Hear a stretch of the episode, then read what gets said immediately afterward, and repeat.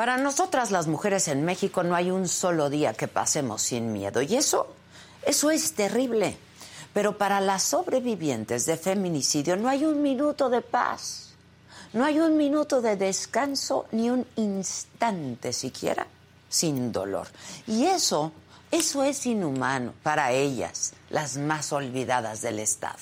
No hay ni migajas de justicia. Para ellas solo hay impunidad y revictimización.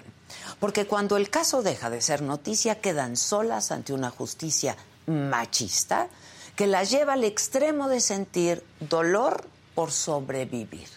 Y las volteamos a ver de pronto hasta que vuelven a levantar la voz, hasta que nos gritan en la cara que están vivas, pero que no saben hasta cuándo. Porque en este país hay feminicidas libres y otros con privilegios legales. La estampa de eso no tienen nombre y eso a nadie se nos puede olvidar. Y se llama María Elena Ríos.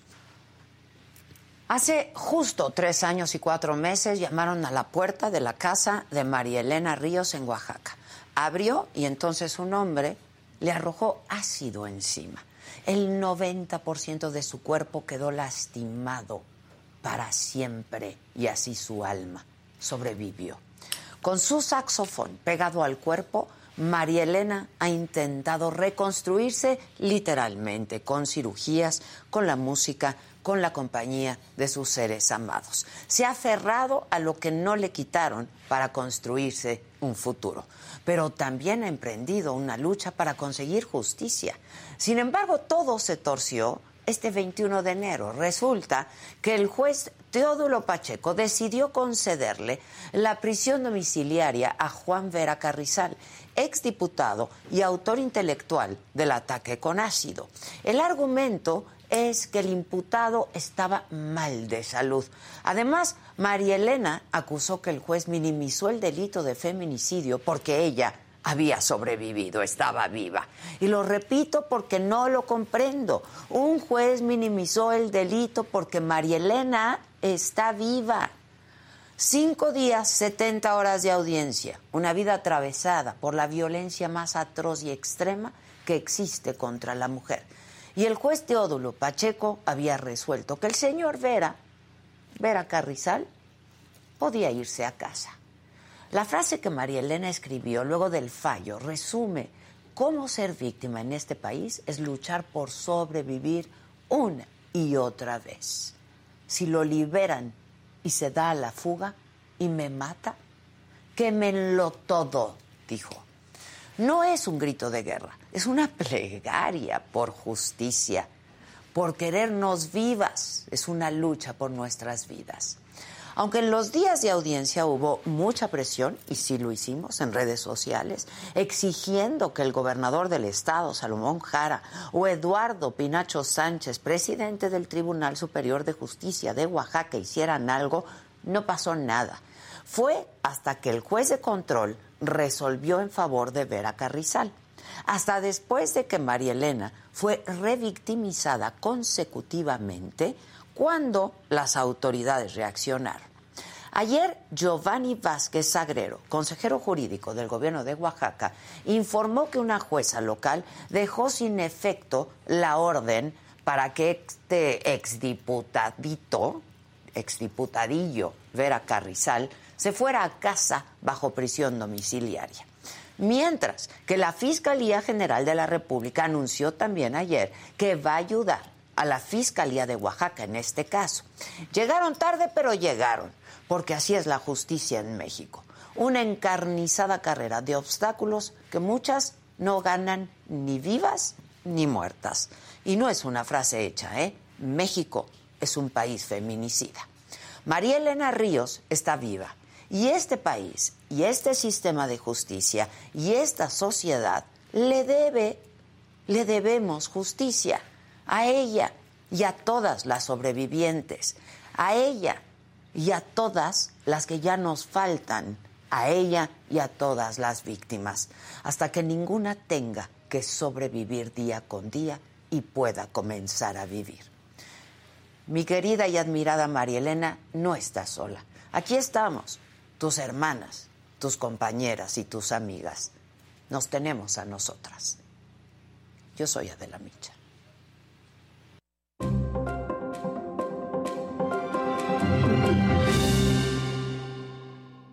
Hola, ¿qué tal? Muy buenos días. Los saludo con muchísimo gusto hoy que es jueves, es 26 de enero. Los temas de hoy. Los 11 consejeros del INE rechazaron el plan B de la reforma electoral. El consejero presidente del instituto, Lorenzo Córdoba, aseguró que la Suprema Corte tiene ahora la responsabilidad de salvar la democracia y la estabilidad de nuestro país.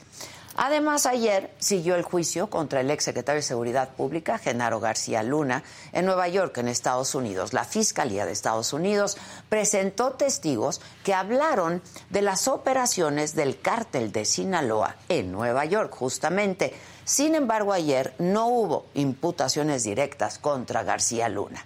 El lunes va a continuar el juicio porque hoy un miembro del jurado va a asistir a un partido de básquetbol y entonces, pues, no hay sesión. Y mañana, los viernes, no hay sesiones en la Corte.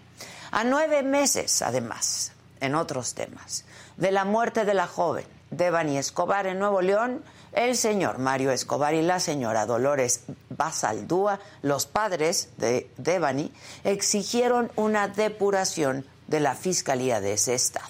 Aquí en la Ciudad de México, la Fiscalía aseguró que la menor María Ángela, de 16 años, no fue víctima de un delito y se ausentó de manera voluntaria al desaparecer del paradero de Indios Verdes el pasado jueves. En información internacional, Rusia bombardea a Ucrania en respuesta a esto al envío de tanques de Europa y de Estados Unidos. Los misiles dañaron la infraestructura eléctrica de Odessa, Zaporilla y Kiev. En los otros temas, RBD abre nueva fecha en la Ciudad de México y la familia de Polo Polo agradece el cariño de la gente. De todo esto y muchísimo más estaremos hablando esta mañana aquí en Me lo dijo Adela. No se vaya, que ya comenzamos.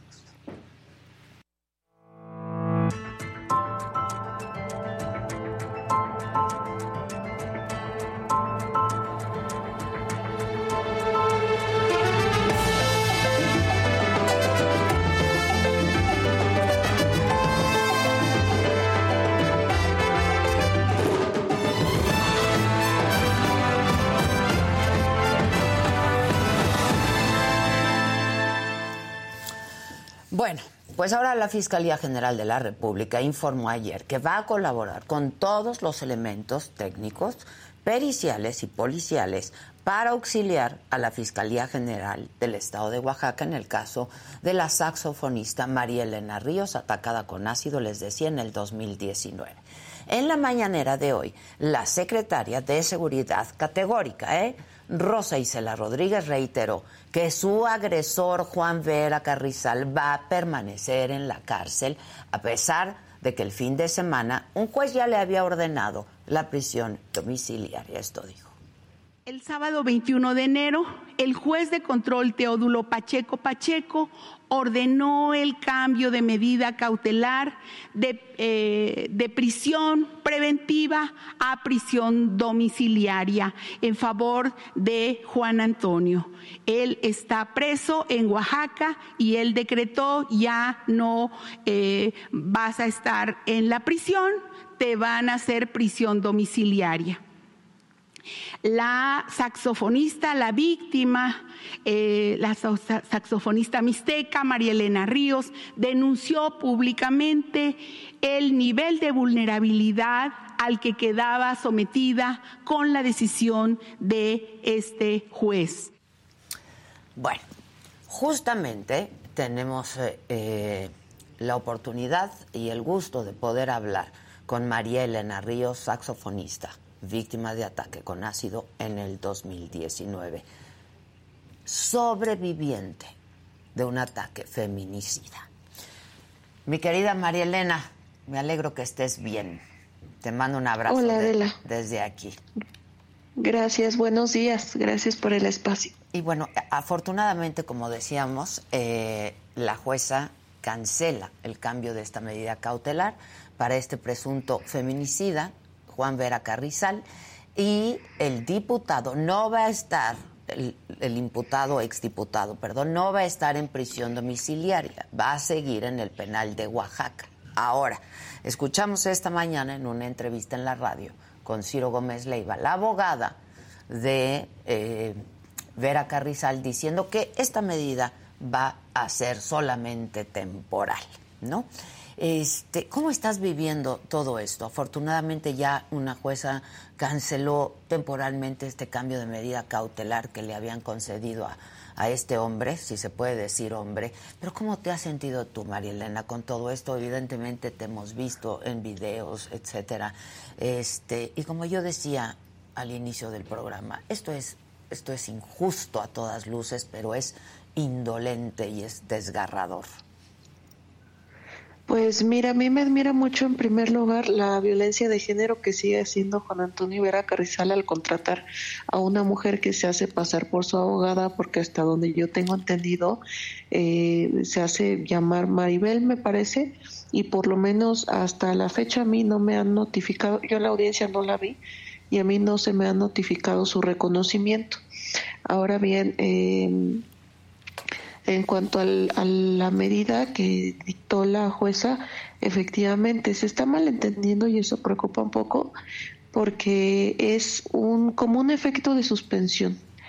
Eh, a, lo que refiere a, mí y a la abogada Diana Cristal González Obregón y la Ministerio Público Luz Gabriel Herrera Pacheco, nos corresponde impugnar. Esa impugnación ya se hizo eh, de conocimiento el día de ayer y esta la va a resolver la sala. ¿Quién es la sala? Los magistrados.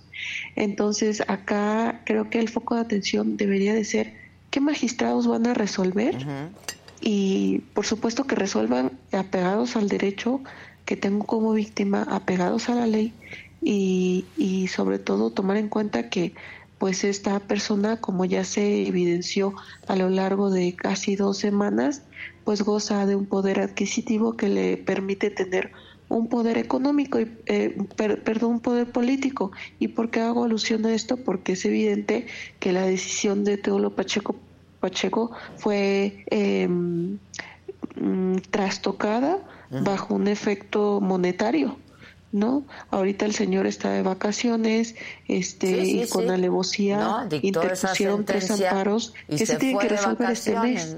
Dictó sentencia y se fue de vacaciones. Sí, y se fue de vacaciones porque el día de antier tuvimos una audiencia eh, sobre un embargo de bienes que la verdad hasta sería irrisorio, no puedo decir el dato porque es privado, pero eh, no estuvo presente. Y, y, él tiene que resolver también ese amparo porque Juan Antonio Vera Carrizal pues no quiere este acatar lo que dice el Código Penal, el cual establece claramente que a la víctima se le tiene que garantizar una reparación del daño en cualquier etapa del procedimiento. Entonces acá este es muy complicado, la verdad, eh, transitar en este proceso porque aunado a esto tengo que estar lidiando con las campañas eh, locales en donde las mismas radiodifusoras de Juan Antonio Vera Carrizal las eh, externan, eh, en donde usan la violencia económica pagándole, o no sé cómo llamarle, pagarle a mujeres de escasos recursos 500 pesos para que se pongan camisas con el eslogan de Juan Veras inocente, libérenlo, ¿no? Entonces sí es lidiar con, con un puño de cosas porque eh, de pronto me da la sensación que transito en un espacio en donde no hay luz, en donde el sistema judicial del estado de Oaxaca está totalmente en la podredumbre y que pues yo no bajo la guardia porque al final los magistrados dependen de un presidente del Tribunal Superior de Justicia y este presidente claramente se ha visto la parcialidad que tiene con su amigo Juan Antonio Vera Carrizal porque siempre ha sido su amigo, ¿no? Entonces eh, yo, si me permites hacer el uso de tu espacio, pues yo lo vuelvo a denunciar públicamente que renuncie, renuncie Pinacho, le haces un grave, grave daño al Estado que nosotras diario tratamos de levantar por criminales corruptos como tú y por supuesto ya eh, en reiteradas ocasiones por e-, escrito hemos manifestado que se recuse el juez, es decir, que desconozca ya del proceso porque evidentemente pues existe un conflicto de interés. Ahora, eh, ¿Cómo ves estas eh, recientes declaraciones? Bueno, eh, vimos también que el gobernador del estado finalmente, Salomón Jara, mostró su inconformidad por el trato que le estaban dando a Vera Carrizal. No sé, ¿pudiste hablar con él? Este, ¿Crees que el gobernador, el gobierno del estado pudo haber hecho más? Eso en cuanto a pues, las autoridades estatales. Y estas declaraciones también muy contundentes de que la Fiscalía General de la República iba a apoyar a la Fiscalía de Oaxaca y también esta mañana la Secretaria de Seguridad Nacional de manera muy categórica, Rosa Isela, dijo que este hombre se va a quedar en la cárcel, que no va a salir. Bueno, para mí sí es muy importante que se marque un precedente por parte de la federación, porque reconocer al hecho, eh, reconocer en la agenda del presidente que el feminicidio es muy grave y que el que lo comete no puede salir porque sería degradar la justicia en México, creo que, que es importante porque ese tema casi no lo toca el presidente. Eh, eh, a mí el día de ayer eh, me, contactó la secretaria Rosa Isela y tuvimos una conversación en donde me externa el, respaldo total del presidente de la República, ¿no? Cosa que, pues, la verdad, a mí me genera un poco de tranquilidad, pero no, una tranquilidad completa, porque de alguna manera, este, eh, los que resuelven son los magistrados, ¿no? Entonces, eh, yo lo que te puedo decir en cuanto al gobernador, como, como he sido externa abiertamente en mis redes sociales, estuve seis días pidiendo ayuda de una audiencia en donde se convirtió en una tortura institucional. Eh, llamé directamente a la línea del gobernador y no tuve respuesta y, pues otra vez vuelvo a caer en la tristeza de que se necesita la presión mediática que no debería de ser así para que pongan atención de lo que está aconteciendo, que es algo muy grave, porque al final el mensaje que emite la resolución de Teodulo Pacheco Pacheco es una palabra y se llama impunidad y esta impunidad vivimos todas las mujeres en este país, pero vamos a hablar de Oaxaca. Entonces, yo lo que te puedo decir es que he tenido conocimiento que el gobernador eh, emitió un informe a la secretaria Rosa Isela. He tenido conocimiento que el gobernador ha hecho algunos posicionamientos, dos me parece, en sus redes sociales, redes sociales pero nada más. Yo no tengo un contacto directo con él. No te ha buscado. de hecho, no te recibió cuando lo buscaste. Ajá, inclusive el día de ayer me parece que tomó posesión el nuevo fiscal de Oaxaca, eh, se llama Bernardo, no recuerdo ahorita el nombre completo, y vi un video en donde dice que se van a ocupar de mi de mi proceso, ¿no? De manera inmediata iba a generar contacto y yo hasta la fecha no he tenido ninguna llamada o conversación o algún tipo de contacto directo con él.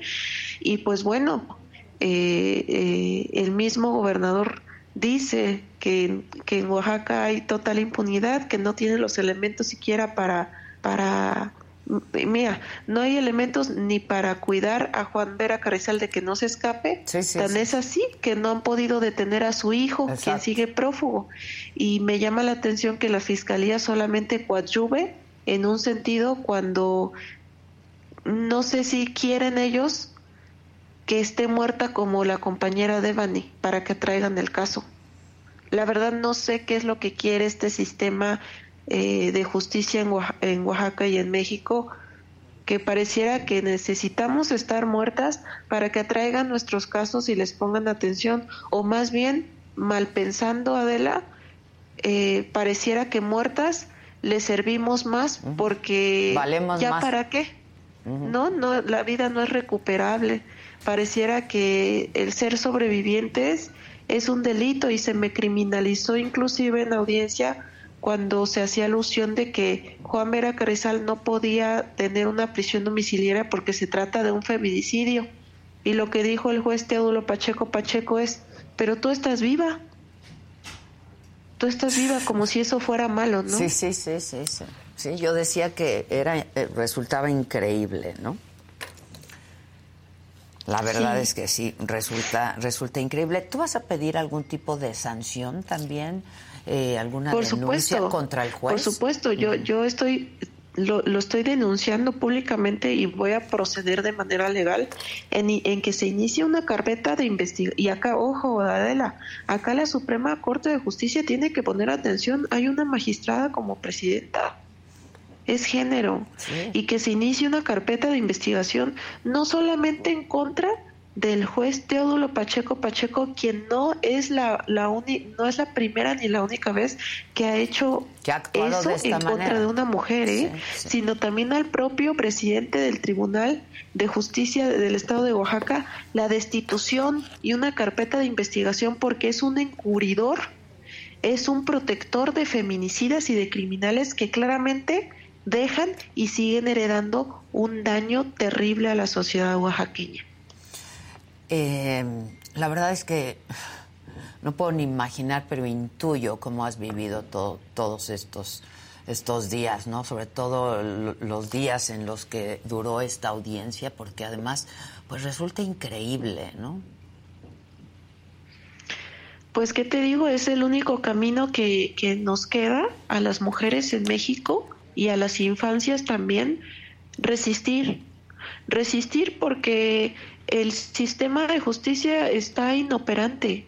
Eh, creo que hemos dado grandes pasos, pero no han sido lo suficientes. Y yo aprovecho en cada espacio, y si me permites en el tuyo, para externar que, que esta lucha no solo es de María Elena.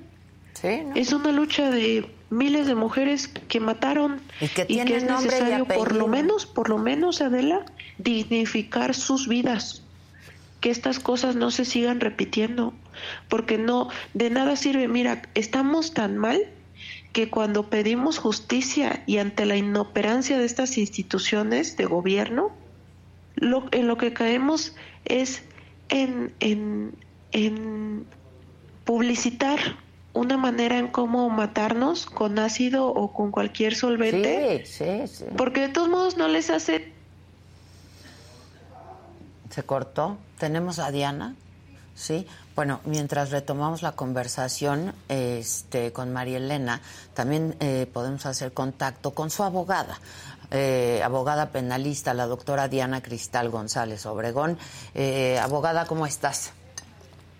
Pues mira, agradecida querida Adela por el espacio para hacer eco en esta voz de dolor, de impotencia, de frustración pero en mi caso como abogada te voy a decir de una podredumbre de ilicitud, de ilegalidad y de impertinencia y de falta de lógica y criterio, además de falta de perspectiva de género en el caso de Male. Yo escuchaba lo que ella te compartía y lo que te quiero decir como su abogada es que en mi vida, en mi práctica de litigio, de la defensa como asesora privada jurídica de víctimas en casos muy difíciles de secuestro y feminicidios y abusos sexuales y delitos sexuales con niños, jamás había visto tal vejación. Eh, fueron eh, maquinación de pruebas, querida Adela, desde el año pasado.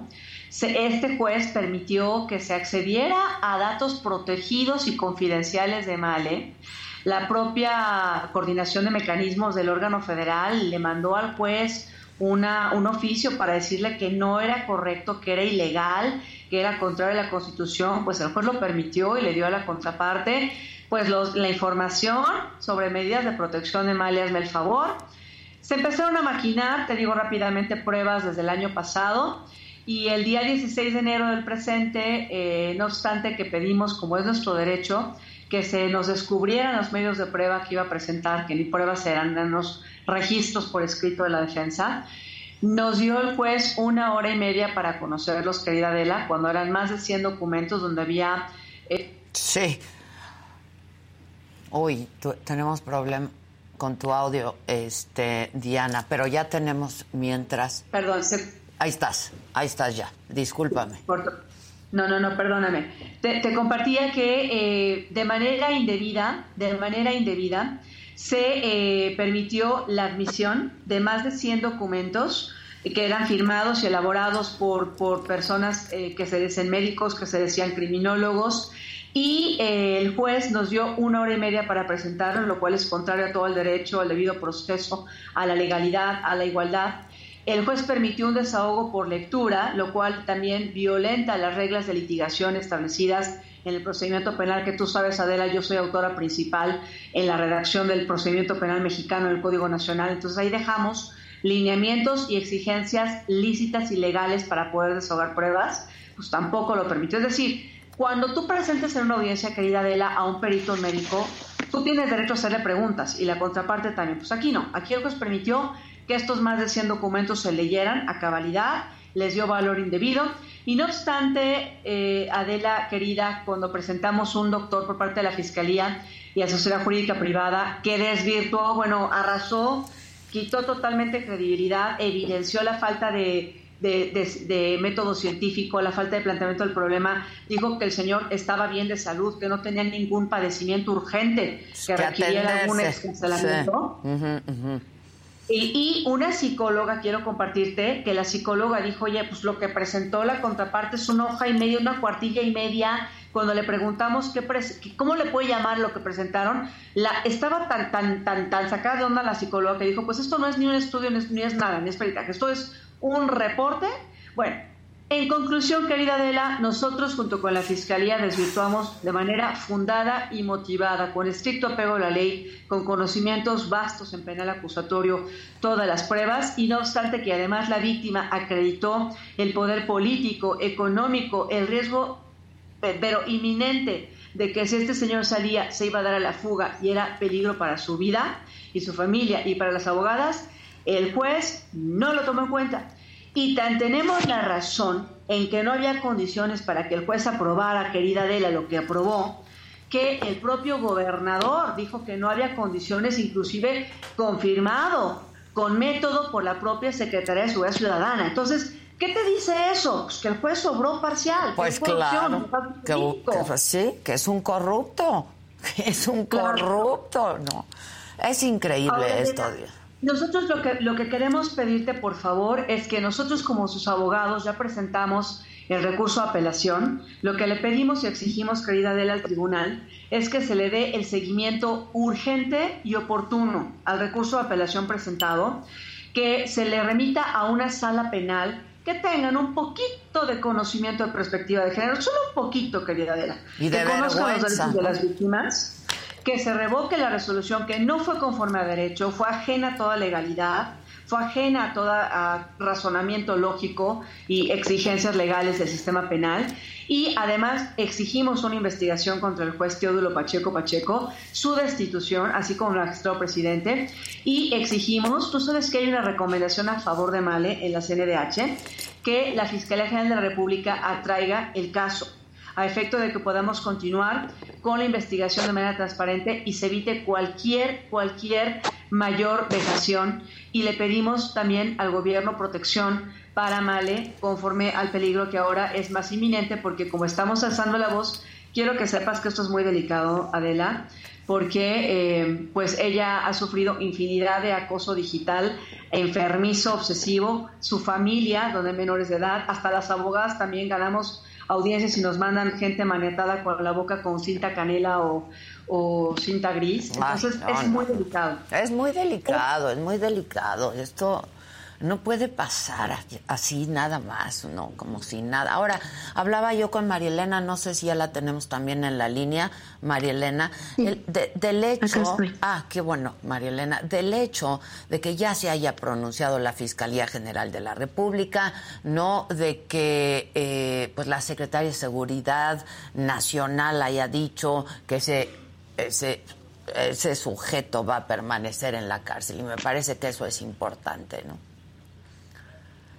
Sí, pues yo creo que lo declaran de acuerdo a su competencia, pero sí eh, considero que sería necesario hacer alusión a todo el contexto para que no se pueda caer en una, una desinformación, sí, claro. porque evidentemente, este, como como he comentado, yo lo que la lectura que yo le puedo dar a todo esto es que ya nos tienen como que muy bien analizadas, va a actuar así, va y luego va a hacer esto. inclusive la, la doctora Diana Cristal mi admirada doctora no me va a dejar mentir que la defensa literal llegaba a leer un guion y, decía, parecía que traía un manual y decía, ah, como sabíamos que iban a decir esto, pues nosotros ya traemos esto, ¿no? Y todo el tiempo era así, con un, con una burla, con un sarcasmo, que la verdad que duele, ni, ¿eh? seriedad tenía esa audiencia que fue para mí repito, una tortura institucional y que pues sí es un paso eh, eh, o un logro inclusive nombrarlo así. Fíjate que esto se nombre como feminicidio en la agenda del presidente, pero creo que este falta todavía mucho y sobre todo creo que sí es necesario que se dé el contexto completo para no caer en confusiones. Diana. Claro, mira, muy importante, no hay que perder de vista, ojo, Gracias a la competencia del Ejecutivo Federal, el Presidente de la República y el Ejecutivo Local, el Gobernador, de manera atinada y conforme a lo que nosotros dijimos a gritos, en silencio, pero argumentamos en audiencia. Como yo decía, tarde, tarde, pero se pronunciaron, ¿no? Claro, claro. Que no hay condiciones. Entonces, ahí te digo algo rapidísimo, querida Adela. Eh, hay una suspensión ahorita, la cual agradecemos, pero no debemos de quitar el dedo del renglón en que lo importante ahorita jurídicamente hablando, es que se le dé seguimiento a la apelación que presentó la Fiscalía y nosotros, que se resuelva con una sala en la que de manera inmediata se pueda revocar conforme a derecho, porque tenemos todos los planteamientos y todas las pruebas para hacerlo, como lo planteamos en la apelación, y que se revoque esa decisión, porque estamos contra enemigos ocultos, Adel. Este caso es muy macabro, es una, una situación muy delicada donde sabemos, sabemos por líneas de investigación que hay enemigos ocultos, y digo enemigos ocultos porque hay gente que con tal descaro en materia de corrupción y pactos políticos se han atrevido a dejarnos de esa manera y a la más importante que es mal. Esa audiencia fueron 60 horas, más de 60 horas inclusive la viernes, el viernes por la noche y la madrugada del sábado, de vejación, de humillaciones, de violaciones a derechos fundamentales y de una increíble descaro en ilegalidad que por el juez leyó su resolución y te juro que parecía que estabas escuchando un guion que había hecho hace tres meses. Sí, sí, sí. Fue horrible. Fue horrible, me lo puedo imaginar, ¿no? Y han pasado más de dos años y esta mujer no puede vivir en paz. O sea, ya sobrevivió y no puede vivir en paz. Yo quiero ah, preguntar algo. En la administración pasada, este, habías recibido apoyo económico para seguir con tus cirugías y tus tratamientos. ¿En esta administración, María Elena? Mira, en la administración pasada, tal que se entienda un apoyo económico, más bien fue a través de la recomendación que, como ya mencionó la doctora, eh, por parte de la CNDH, la cual no me va a dejar mentir, sino que me corrija en términos legales. Eh, de acuerdo a la Ley General de Víctimas, tengo derecho a que el Estado todo hace, no solamente porque se trata de la saxofonista, todas las personas víctimas tenemos el derecho a que el Estado subsane este tipo de situaciones y más cuando se trata de un procedimiento que pues sigue abierto. Entonces, eh, lo que sucedía era de que yo iba al doctor, yo pagaba con tarjetas de crédito porque el dinero yo no lo tengo. Y posteriormente ellos me, me hacían un reembolso. reembolsaban esa cantidad cantidad que, que que se empezó a correr todavía eh, desde agosto a noviembre, no me va a dejar mentir la doctora que inclusive una, hubo una reunión de la CNDH en donde se nos dijo que, que yo podía seguir tomando los tratamientos todavía hasta el 14 de noviembre porque iba a cerrar la cuenta de la administración que se iba a ir. Y resulta que llega la administración este, nueva y a mí hasta el momento no, no, no me hicieron ningún reembolso y las facturas están al nombre del Estado. Entonces, ahorita yo a lo que estoy esperando, me parece que ya hay una nueva titular de, de, de derechos eh, humanos en Oaxaca, entonces eh, pues eh, ella en coordinación con la CNDH tiene que dar continuidad. Ese, está obligado, porque esta recomendación no es Alejandro Murat, esta recomendación es hacia el gobierno y la Fiscalía del Estado de Oaxaca por las omisiones, las graves omisiones que han hecho hacia mi persona y también este, debido a esta obstaculización de justicia que no me va a dejar mentir la, la doctora, está justificada. Hay pruebas de sobra de toda esta violencia que que fue desde el día uno en que sobreviví. Sí, sí, sí. A mí me gustaría abonar, querida Adela, rápidamente nada más en algo muy importante. Yo quisiera que tu auditorio pudiera comprender lo que significa una violencia extrema reconocida en la Ley de Acceso a las Mujeres a una vida libre de violencia como feminicidio. Es la violencia más extrema que sufre una mujer. Pero no solamente hablamos de un feminicidio, hablamos de un feminicidio con ácido sulfúrico. Sí, sí, sí, sí. Eh, luego entonces, eh, para el auditorio, para ti hermosa, aclaramos. En la Ley General de Víctimas, en el artículo 64 y del 25 en adelante, habla respectivamente del derecho que tienen las víctimas a la reparación del daño y a que éste se les garantice desde la etapa de investigación. ¿Me explico? Eh, el caso particular de una artista, de una joven maravillosa que es Male, con todo un proyecto de vida truncado, eh, no tenía Oaxaca las condiciones para que de manera pública, en instituciones públicas, se pudiera dar un tratamiento. Porque a veces, te lo digo yo, porque cuando, desde que he tomado la investigación, hay mucha ignorancia y desconocimiento de lo que implica un tratamiento para con ácido sulfúrico. El juez incluso tuvo eh, la desatinada y otras personas de decir que había un tratamiento que le llamaron ellos tratamiento personal, tratamiento de belleza. No sé, una, perdóname, una, lo voy a decir, una tontería. Sí, una... Y lo podemos decir más fuerte incluso, ¿eh? Y me, calmo, Adela, porque fue una, fue una, una humillación. Porque incluso ella intervino y dijo, oiga, juez, yo no tengo eso, yo tuve un tratamiento reconstructivo ella no puede parar sus tratamientos. Y entonces el gobierno de Oaxaca, en su momento, teniendo conocimiento de que estaba incapacitado, imposibilitado material y formalmente de poderle dar este tratamiento a través de instituciones que dijeron no tenemos cómo en este tipo de daños, en este tipo de, ácido sulfúrico dolorosísimo, eh, muchísimo daño de Entonces es por eso que el gobierno de Oaxaca hace el compromiso y cumpliendo con sus obligaciones, le ha apoyado hasta ese momento que ella refirió, pero aquí lo más injusto es que este, ante el cambio de gobierno pues se paró. Por lo tanto, exigimos que se le siga apoyando por parte del gobierno porque como parte de la recomendación de la CNDH, en el caso específicamente de Male, ella también es víctima de violaciones a derechos humanos por parte del gobierno de Oaxaca. Entonces, una forma de restituirla y de repararla es también apoyarla en este sentido, querida Adela. ¿Sí me explico? Sí, sí. Para mejor aclaración. Sí, lo entiendo perfectamente.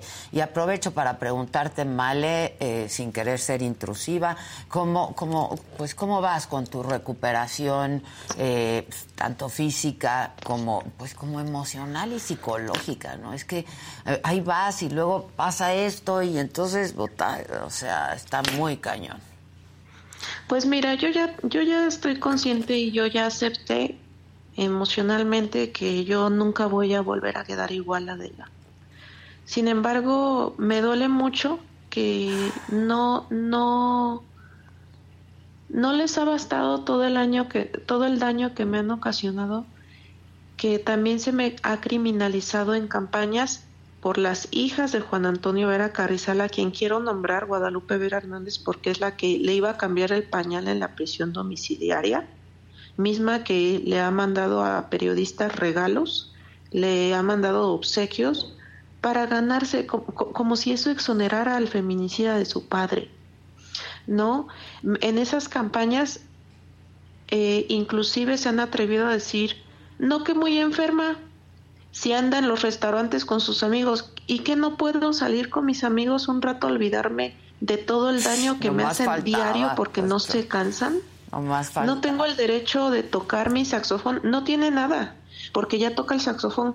Claro que toco el saxofón y tengo todo el derecho de ser feliz o intentar ser un poco feliz porque soy un ser humano, Adela. Pues, soy un ser humano que, no que, que no voy a quedar igual, pero que eh, siempre lo he dicho, si a una compañera le han ejercido violencia sexual, y también le genera un trauma, también tiene todo el derecho de volver a tener una pareja. No tiene nada de malo. Y a mí, a mí se me criminaliza y lo voy a hacer mención otra vez porque pareciera que este sistema patriarcal no le queda claro. Es que eh, tengo todo el derecho de volver a, buscar algo, algún elemento que me haga sentir feliz y que no se me debe de criminalizar ni a mí ni a ninguna mujer, porque pareciera que este Estado insiste en seguirnos motivando a ser las víctimas perfectas las que lloran, las que dicen ya no quiero seguir con el proceso, las que están muertas de miedo. Que renuncian y es que yo también tengo miedo. Yo tengo miedo, pero insisto, el miedo es como los nervios, como cuando toco mi saxofón, cuando te enfrentas a un escenario Claro que te dan nervios, son nervios bonitos, pero ya no permites que esos nervios te dominen y lo mismo funciona o trato de, de, llevarlo a cabo con, con, el miedo. Claro que tengo miedo y por eso estoy denunciando, pero yo ya no voy a permitir que el miedo me esté doblegando y, y me intimide a través de estas instituciones que están en la podredumbre, que son financiadas por un, por un feminicida que no está acusado solamente por feminicidio, sino por otros crímenes en donde inclusive la UIF intervino. Tanto es su poder que ya le liberaron más de 503 millones de pesos por procedencia ilícita, ¿no? Y es un tema que no me compete, pero que sí quiero hacer alusión para que el auditorio eh, tenga el contexto del tipo de persona que, que es y que se fue descubriendo a, ver, a, raíz del proceso del feminicidio del que soy víctima. Pero además, María Elena, ¿qué tipo de persona puede ser este hombre que manda a hacer eso? No, digo, eso no es hombre, eso no es eso no es nada, ¿no? Y que yo no nada más estoy quemada de la. Mi mamá tiene quemaduras de tercer grado y el gobierno de Oaxaca no la quería. No, bueno, hasta la fecha me dio que hay un reconocimiento, pero no se le ha resarcido. A ella nunca la atendieron en un hospital y aún así las, las manos eh, de diosa que tiene mi madre sirvieron para cuidarme en un hospital.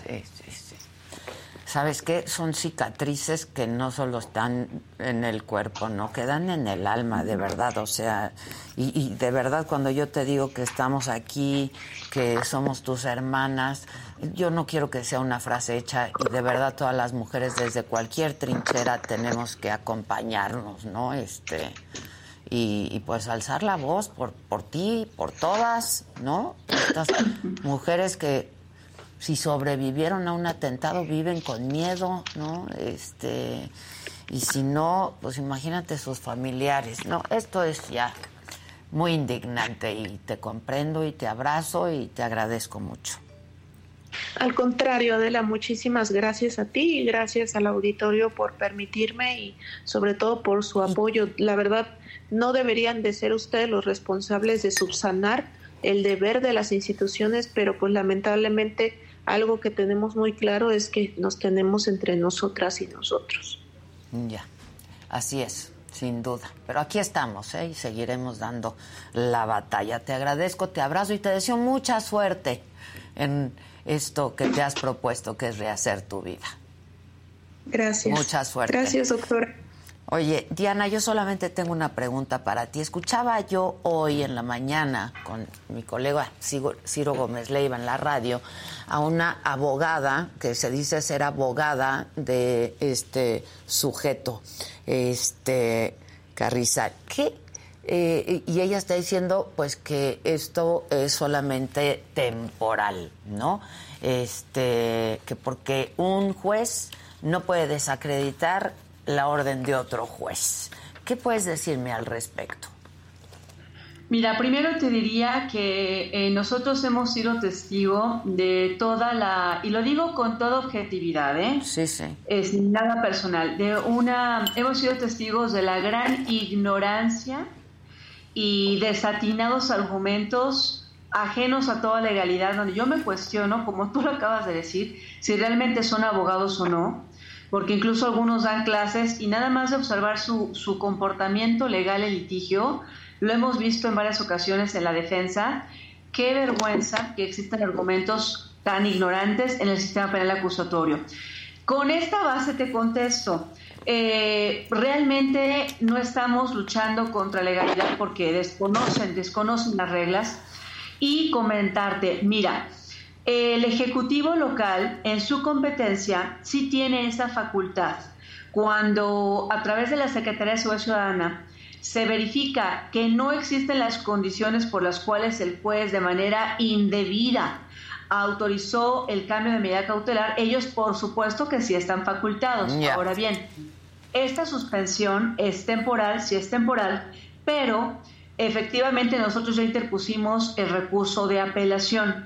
Y con esta apelación, por eso la petición que te hacíamos es que de manera inmediata se le dé trámite con la sala penal, es decir, aquí ya van a resolver un, magistrado o un tribunal colegiado de magistrados que solicitamos por eso, querida Adela, que tengan conocimientos de perspectiva de género y que puedan a través, gracias a Dios, ver todos los videos de la audiencia para darse cuenta toda la ilegalidad, toda la, toda la argumentación que presentaron la contraparte, la defensa, de manera ilegal, con lectura, sin conocer técnicas de litigación, eh, violando derechos fundamentales, además impertinentes, es decir, no vimos nosotros ningún comportamiento legal adecuado ni justificado para el cambio de medidas. Entonces, es temporal, pero no les asiste la razón, querida Adela, porque el Ejecutivo sí tiene la facultad de ejercer las acciones que tenga aún de manera temporal y cuando el tiempo se necesiten para evitar que se culmine lo que quiso este señor intelectual, ¿no? De verdad rematar a mi representante y no lo vamos a permitir. Entonces, Qué bueno que lo comentas porque es muy lamentable que una mujer se atreva a defender a una persona así, que hablen de manera ignorante, querida Adela, de una presunción de inocencia, cuando esto no tiene nada que ver con la presunción de inocencia. Sí, no, ya, eso no, sí, claro. ¿Estás de acuerdo con, con circunstancias eh, fundadas y motivadas, con argumentos y pruebas que nosotros sí desahogamos junto con la Fiscalía, donde demostramos conforme a derecho, de manera legal, conforme al procedimiento, lícita, sin violentar derechos de nadie, al contrario, hacer valer los de male, y de manera pertinente que no era correcto cambiar una medida cautelar. Y para ellos, pues yo no sé qué sistema penal eh, eh, aplican, de verdad, querida Adela, yo creo que viven en, yo creo que viven en una película de Hollywood. Sí. La verdad. Porque hablamos de un feminicidio. Pero de terror, de terror. ¿Verdad? Y te digo algo rápidamente, querida Adela. Eh, mira, están tan mal preparados y tan mal, no saben ni siquiera argumentar, que decía en eh, una, no digo su nombre, pero mal sabe quién, decía una de las personas que lo defienden, vamos a darles la, vamos a darle a él la oportunidad, él se compromete de buena fe. Tú dime si es una argumentación que hacemos los abogados. No, hombre, no, pues no. Cuando defiendes a un acusado de feminicidio que aunque sea que tiene derecho a un juicio, porque eso es la presunción de inocencia, que no le quites el juicio. Sí, claro. los penalistas eh, siempre trabajamos de la mano con peritos, querida Adela, y sabemos que todas las personas vinculadas y que son acusadas de cierto tipo de delitos, como es un feminicidio, y con ácido sulfúrico tienen cierta patología. Eso nos lo dicen peritos en criminología, peritos en criminalística, psicólogos, eh, otros criminólogos o médicos forenses. Entonces, realmente hay un estudio multidisciplinario donde tenemos la experiencia de decirte que este tipo de personas, como tú incluso comentabas, pues no son cualquier persona, son personas que tienen una forma, un patrón, un modus operandi y además esta persona, como lo dijo mi representada, hay otras líneas de investigación. Entonces, seguramente los defensores lo saben, por eso me da mi vergüenza, eh, vergüenza que existan personas que defiendan lo indefendible y además con mentiras, querida Adele. O sea, pues es un sujeto peligroso cualquier la que sea su condición mental, ¿no? O sea, sí, sí, sí. Híjoles, Diana, mira, te voy a pedir, ya tenemos tu teléfono, este, si me permites, te paso el tuyo, eh, el mío, perdón Ahora pido que te lo pasen y estamos en contacto, ¿no? Permanente y, nada, pues démosle para adelante y hagamos público lo que se tenga que hacer público.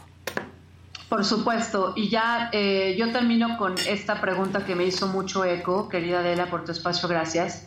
Cuando dijo esta persona en voz del acusado para defenderlo, démosle la oportunidad, yo sí le dije al juez, amale, no le dieron la oportunidad cuando le rociaron ácido le dijeron, muérete, hasta aquí llegaste, hija de la chingada. Sí. ¿Me explico? Sí. Perdón que lo diga así. No, pues así fue. Sí. Entonces, cuando yo le digo a un juez, a ella no le dieron la oportunidad, ¿por qué entonces se le ha acusado? Sí, creo que se ha abusado en este país de lo, de lo que mal entiende como presunción de inocencia y se ha violentado a las víctimas. Pues yo te agradezco el espacio, quedo a tus órdenes también, Adela. Eh, y bueno, gracias por, por ese... Al por contrario. no, al contrario. Te mando un abrazo, te felicito y, y, pues vaya, creo que ha sido eh, en todo este proceso de gran apoyo y acompañamiento a, a Male, que no puedo imaginar lo que ha sufrido y tristemente sigue sufriendo, ¿no? Pero aquí estamos, ¿eh? Para lo que sea. Gracias, muchas, gracias. que Dios te bendiga, querida Igual, Adela. igual, igual, Diana, muchas gracias. Híjoles, qué cosa, qué cosa. ¿Hoy qué día es? ¿Jueves? Jueves. Bueno, el próximo martes, ya lo saben, en este mismo canal, 7 de la noche, Saga Live. Este rumor de cuando dicen que tú estabas con su Con su ex marido. Con su exmarido. Sí, que fue completamente falso. Jamás, de los jamases. ¿Y entonces jamás. por qué lo pensó tu mamá? Porque decía que había visto un video, incluso, Sí. ¿no? Y bueno, Exacto. algo así recuerdo. No hay video. Firme, una sacudida y fueron para adelante.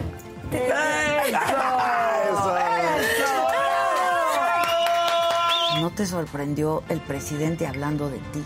Sí, totalmente. O sea, ¿qué dijiste? Pues, ¿qué pasó? Es que yo creo que para que te mencionen tiene que haber pasado algo o muy grave o, o muy bueno como, Como el Oscar. Ganaste un Oscar. Ah, pero ahí sí no, ¿verdad? Sí, ahí sí no. Ahí sí nadie te habló. Fíjate, fíjate, fíjate. Si me echo un soplado, me sale con premio. Si voy a hacer del 2, resulta que no hay papel. Si voy a tirar el miedo, está ocupado el retrete. Mejor me agarro el pajarito y juego con él.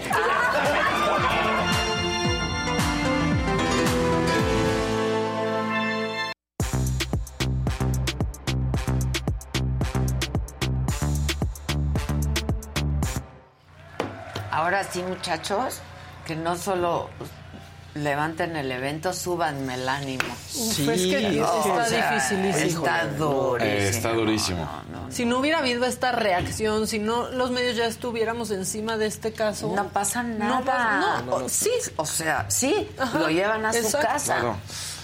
Y, y todo porque ella arranca, obviamente, con, con los tweets. Y como lo Pues dices, sí, desde con- que. con una valentía, Sí. ¿no? Y porque se ha seguido, amenazas. Pero como lo pones en tu editorial, ese tweet de quémenlo todo, no es agresión, no, no, es, no, es- ya. Pues ya quémenlo todo, ¿no? Ya. Es que Es impotencia, ustedes, es des- yo no sé desde cuándo supieron de este caso, pero yo me acuerdo, por ejemplo, Adela en Pues radio sí. la entrevistó, estaba todavía me- ah, con la hermana, ella estaba todavía internada, Sí, estuvo a claro. punto de morir. Desde ¿Te acuerdas que hubo inicio. Entrevistas que dio, de seguro a ti fue así, que traía todavía estas, estos vendajes especiales No, para pero la gente? Claro, nosotros yo fui la primera, bueno, no lo Sí. sé, pero eh, fui de las primeras, hablaba con su hermana, ella estaba Grave todavía. grave, muy grave. O sea, imagínate el 90% de su cuerpo quemado. No, no, no, no. no. No, te digo, o sea, claro como- que este, este pendejo tiene una condición. Pues Tiene sí, muchas, y las muchas. Pero además que te digan eso, es que se siente mal. Cabrón, ¿qué crees que es la cárcel? Pues sí, o sea, sí, que- Dale un, un manazo. Sí. No, no, o sea, Y que una abogada, ¿no? Un spa. Exacto. Eso- no, es que no, no, no me llegan a que ser sea mis masajitos. ¿no? Que La sea una que mujer lo que esté esto. defendiendo. Es- eso es... Duele. Y, el resarcimiento, o sea, con que no, no veo forma. No, le pueden ¿cómo- meter cómo 100 que? Dinero, no, no, o sea, Y es fuertísimo, como dice Adela, yo ya entendí Nunca- y acepté nunca que voy a nunca voy volver. a volver a ser igual, Sí. a Claro. verme igual. Pero que, que, que, que hasta ser feliz sea una Claro. condena para ella. Híjole. O intentar rehacer su vida. Es más, intentar toca- tener una relación claro. este, amorosa y sentimental está muy cañón. El hecho de que toca el saxofón con, con este Oye. modificado, eh, porque obviamente pues, las lesiones están... Claro. Sí, porque no es solo superficial es lo que Exacto. No, sucedió. o sea, no, fue muy sí. profunda, muy, profunda. Bueno, levanten. Va- Vas, hijo. Vas, hijo.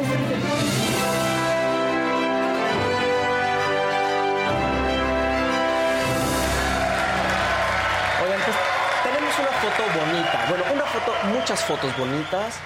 Y puede levantar, creo que sí va a levantar algo el evento, y por lo menos el ánimo en nosotros. Michelle Rodríguez, en portada de Marie Claire, Está hizo una sesión de fotos.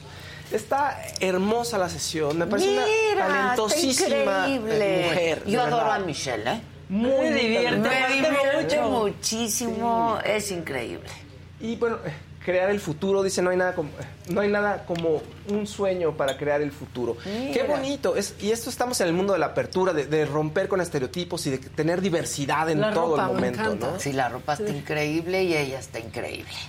O que, finalmente trabajar con la imagen es muy complicado. Y podemos- aceptarnos como Así, somos, ¿no? Con defectos, porque no, no hay Claro. perfección, ¿eh? Y más si trabajas en los medios y usas tu imagen, aunque seas músico y usas tu imagen de promoción, pues eso va a ser juzgado y es bien difícil aceptarnos y es difícil no juzgar porque también estamos acostumbrados a que tenemos que tener pues patrones de, de, todo, de belleza de todo tipo, aunque sean abiertos o no, pues vas a generar un patrón.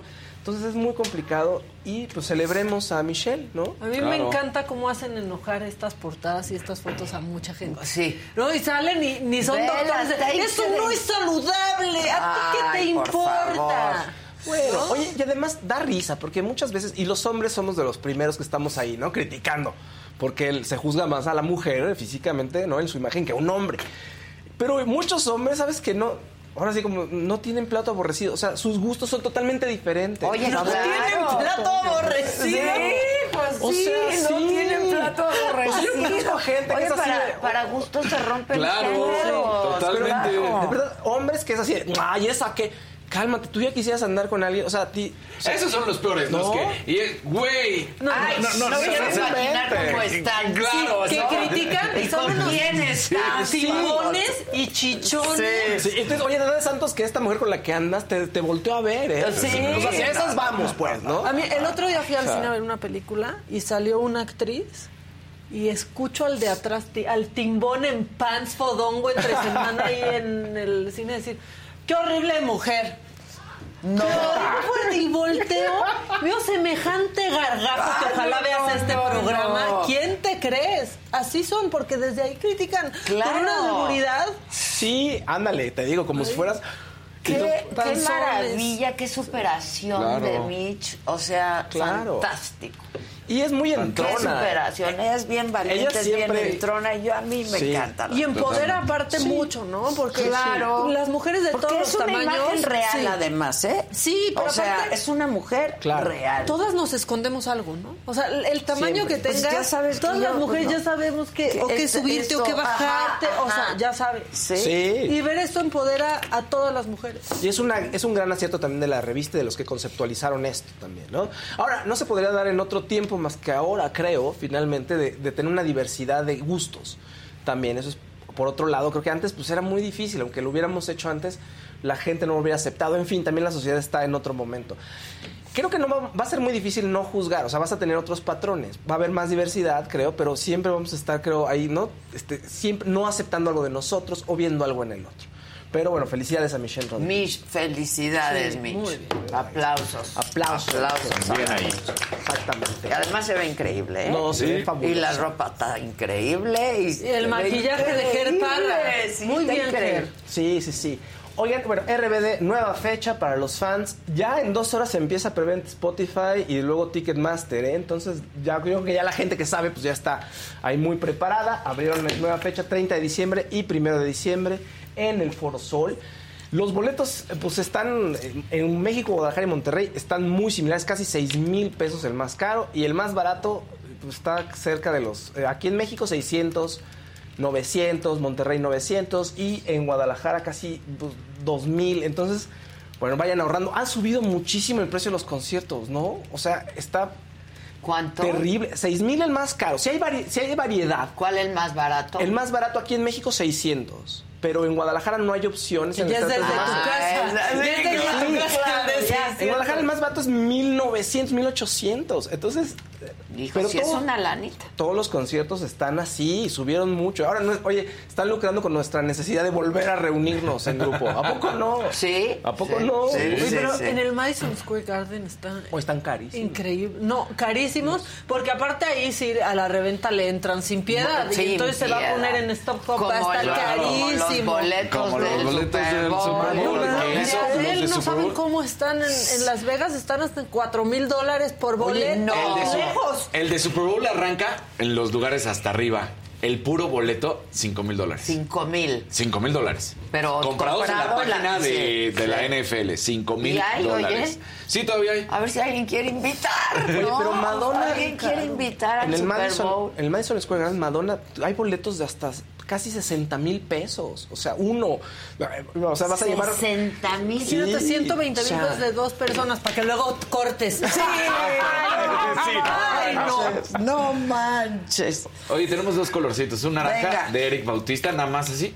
Y un verdecito de Silvia Rivas. Maca, te ves súper guapa. Tu look hoy me encantó. El collar, divino. Muchas Bravo, gracias. Maca, Te tú muy bien, Yo muy muy, bien. muy rehusado, pero pues. Yo ¿qué? ya le dije que está, se veía muy Y guapo. yo también le dije a Adela y no lo aceptó. Me dijo, Sí. no. Yo nunca Qué me veo guapa, bien. no. Porque no es Y, y cierto. un azulito también. Venga. De Ivonne López. Dice Adela, falleció Lule, el maquillista. Eh, Sí. sí. yo no, yo no lo, nunca lo conocí. La verdad, nunca lo conocí. Creo que le dio COVID, ¿verdad? Sí, maquillaba a las Jotas, este, Ana de la Reguera. Van a ver, hoy van a entrar a redes sociales y a las famosas que sigan. Quizás la mayoría suba fotos, ¿no? Con él. Este, sí, pues estaba, la verdad es que estaba joven y era, bueno, a las Jotas les hizo un look padrísimo cuando regresaron. Ya. Sí. Oigan, Híjole, una- qué pena. O sea, por COVID joven. Pues sí, parece que, que así fue. ¿Se le complicó? Sí, en diciembre le dio y de ahí ya se le fue complicando con otras. Historias que no oíamos hace dos años, ¿no? Sí, caray. Y en gente joven. Sí, ¿no? sí, sí, sí, sí, sí. No, terrible. Oigan, otra historia triste en un sentido artístico, pero no tan triste. Tom Hanks, Tom, Hanks- Tom Hanks está muy bien, y está, muy- pero su historia ha sido triste. Fíjate que va a la baja. Tom Hanks. Sí, eh, no está nominado a dos frambuesas, tres frambuesas de oro.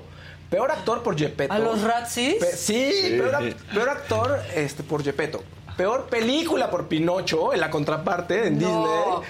Y además, el peor combo es una categoría en donde. ¿Cuál es el peor combo? El maquillaje de Tom Hanks en Elvis. Es que es No, horrible. sí, Ahí sí se horrible, equivocaron, Una, 100%. un látex ahí de sí, la papada. horrible. La verdad sí se ve muy mal. Y entonces dije, me di a la tarea de entrar y a ver cuáles son las últimas películas de Tom Hanks y cuánto ha ganado. Y sí, parece que va a la baja desde 2017. Tenemos una gráfica. Ya ves que en Estados Unidos les encanta hacer este, números.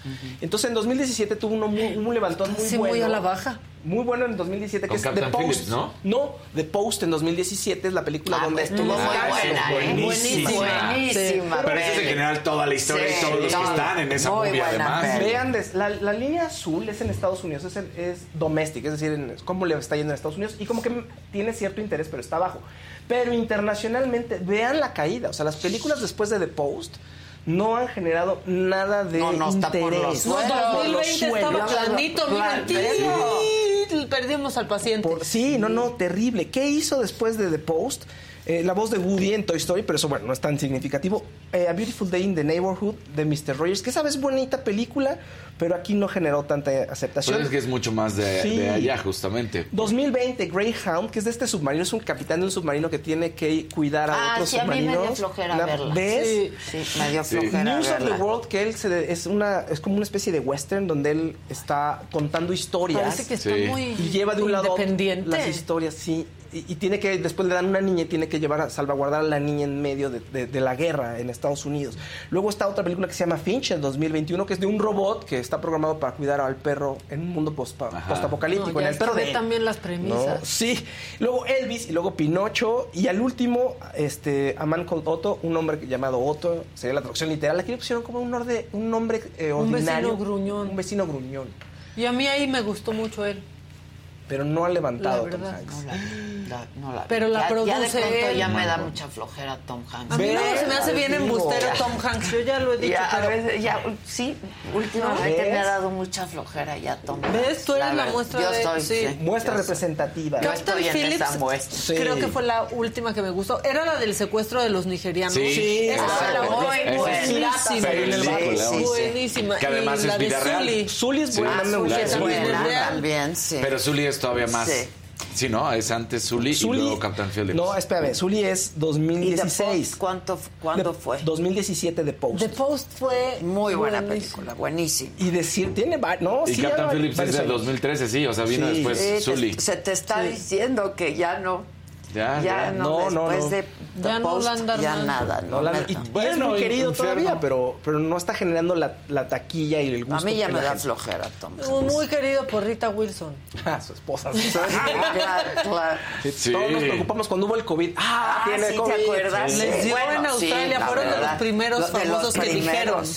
Exactamente. Oigan, eh, tuit bonito, la familia de Polo Polo, desde la cuenta de Polo Polo pone un agradecimiento para la gente, para los fans y también para los medios que sí se vieron muy decentes, la verdad, en la cobertura. El funeral fue a puerta cerrada primero. y cariñosos. Sí, todos. ¿no? La verdad todos. es que Sí. Polo Polo sí nos ganó. La verdad que sí. La eh, fuerza de, de- de- de constancia, de Claro. trabajo, de alegría, de diversión.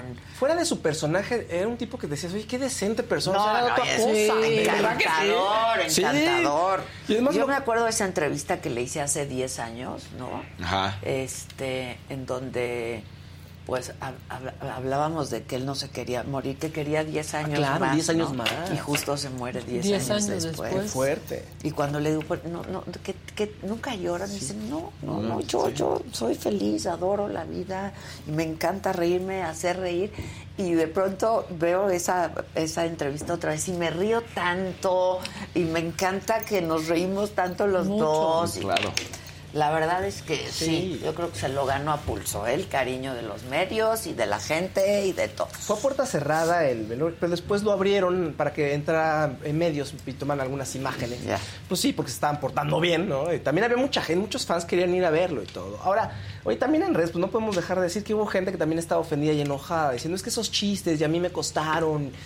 Y dices, Bueno, pues, es que sí, porque si los ves ¿sabes? ahorita sí hacer un Ya chiste y decir sí. Jotito está Pues incómodo está y mal, no está bien. y- exacto. Pero era otro Y añadió, momento, ¿no? Era otro momento, pero además eso no mata su genialidad. Y tiene otros chistes que no todos son así. Ajá, sí, tiene sí. otros chistes de diferentes. Sí, usa estereotipos, sí, y hay que ser juzgado por el momento, pero tiene esta genialidad de envolverte en la historia y de pronto actuarte de sentir que estás ahí viendo lo que él te está contando en una situación muy tonta, y muy absurda. Sí, te ríes de eso. Y lo mejor es como, o sea, se toma una hora en contarte un chiste. Y al final- Y al final, pues es una tontería. Pero te has reído sí. durante el- todo el cuento, que es una maravilla. Pero aparte, ¿no crees, bueno, compañeros, pero ¿no crees que es súper injusto juzgar a una persona cuando...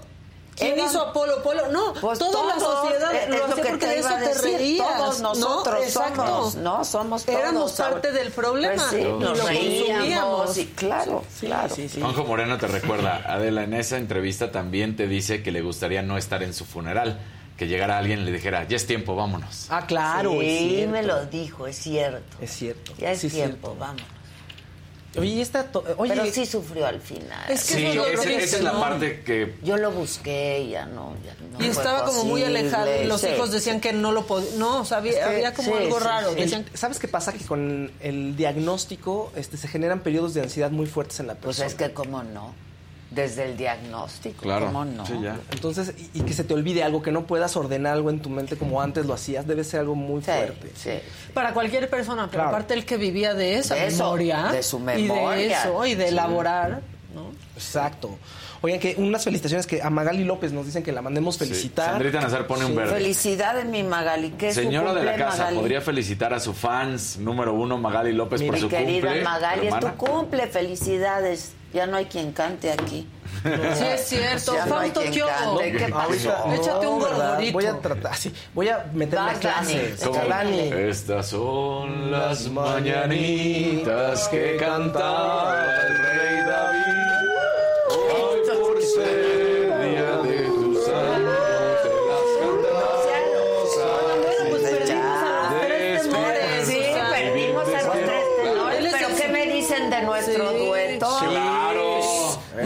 Chilinsky.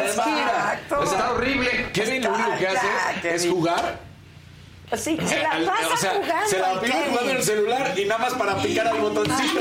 O sea, fuiste a tomarle fotos. O sea, Ya no sé Hay, si- hay evidencia, Mira, hay evidencia. Solo está jugando Toño, celular. hay evidencia. Que la pase, te paso. O sea, lo único que hace es jugar. Y además jugando Viborita, un juego Hay viejísimo. evidencia de que se la pasa jugando. No, Kevin, ahora sí ya no supe ni cómo defenderte. Iba a decir, es en los comerciales, pero pues no, No. podemos decir eso. Nada más espera que hable para que. Pero vean, solo juega. Dice que solo es en tu sección. Sí, por ahí. Ya encontré cómo defenderte. Exacto. Oigan, eh, eh, me voy a meter un poco con deportes. No, pero, no, no, pero es del otro ¿Ves lado. por qué te dijeron que Es- te está platicada, Fausto? no, está platicada, hasta le, le- le- le damos información. Exacto. Aquí somos Sí, compartidos. Sí, llegamos Maca, y platicamos. Sí. Eso. ¿eh? Es que le decían así, ¿qué te decían? Sí. A perrita yo, yo le hablé bien de Fausto, el que le dijo que ya no está. ¿Te va a caer mal? ¿Y te cae mal? No, me dijo, te va a cagar y, y sí me caga. Exacto. Y sí, y sí. Y sí tenía No, razón. no, no, Faust. Porque luego dicen que tú y yo. No, y pero que- sí nos mira, llevamos míralo, bien, ¿eh? es lo único que hace. Kevin. Está, ve, ya no se exige. Bueno, pero toma agua, esto es algo bueno.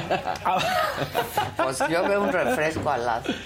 Ah, sí, tal. Se veo ahí su y grandote. ¿eh? Es su café. Porque me tendría que estar Ah, en la es un computadora y se ve café. clarito co- cómo está picando el. Es como Así el, se el la maestro vive, así se la que trae vive. abierto el. Por lo menos no te cacharon en Tinder.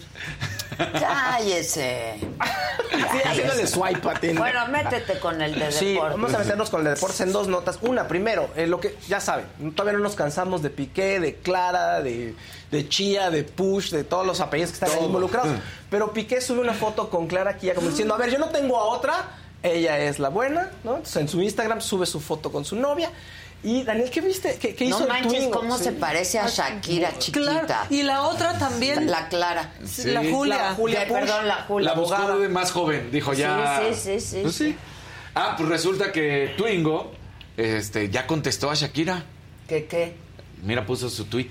A ver, ¿y tu Sí, Ingo es el oficial? oficial. o- Este es oficial, sí, sí. es sí. No, no, no, es el no, no, Twitter sí. de Es Renault. parodia. O sea, no, no, este es. Porque hay una parodia que hay. por- No, no, este es oficial y lo hacen, este, pues, pues duro. A ver, Duro. venga. Ay, ya, pero ¿cuánto tardaron? Dos Sí, semanas. la ya. verdad. Ya se hubieran subido a Sí, la hora ya, desde ya. antes. O sea, a ver, ¿qué dijo? que se vea todo el mensajito Kevin, de deja de jugar. Ya, Kevin. Pon el tweet. Órale. Ay, mira. España. Pa' tipos y tipas como tú, sube el volumen. Ah, y el 22. Pero mira, el 22, el Twingo, el Ah, no está tan fuerte. De hecho, joven. está hasta chafa. Sí, la pero- verdad no me causan ni pa' tipos y tipas como tú, sube el volumen.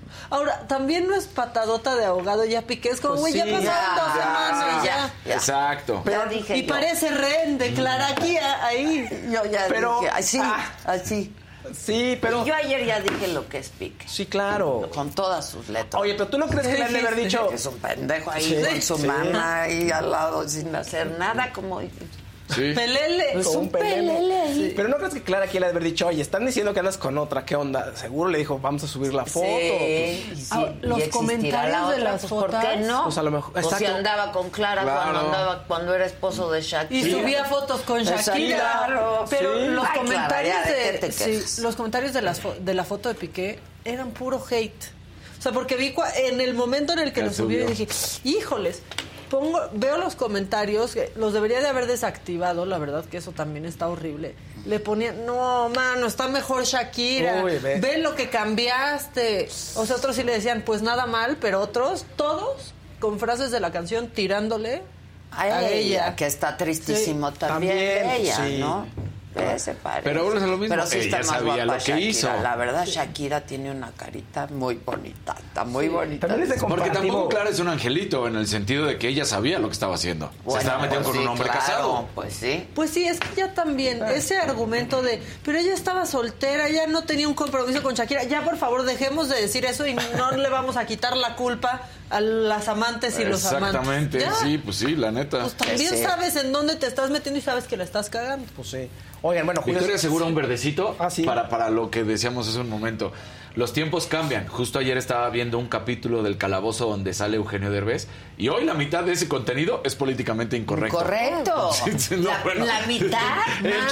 todo completo Sí, es todo. incorrecto. Revisiten un programa de Paco Stanley. Es que ahora que Shakira se hizo viral, pues sale pidiéndole vueltecita a Shakira y diciendo, sí, ay, y bien. Sí. ¿Qué? Imagínate ahorita que algún conductor Que se caiga la te bolsita. diga- Exacto. Sí. No, No. o que un conductor te diga una cosa así. Sí, Sí, no, Ortiz claro. de Pinedo, ¿se acuerdan con la, vueltecita? Sí. Ah, claro. O sea, eso es Con sus- horrible. con sus Claro. modelos. Sí, y sus conductoras, y era para que pues Sí, la gente sí, les sí. viera las nalgas. Esa es la realidad. Sí. Pues sí. Oigan, Julio César Chávez también entra al mundo de la farándula y los dimes y diretes. ¿Por qué? Porque su hija está en la casa, no la casa de los famosos, la casa nada más.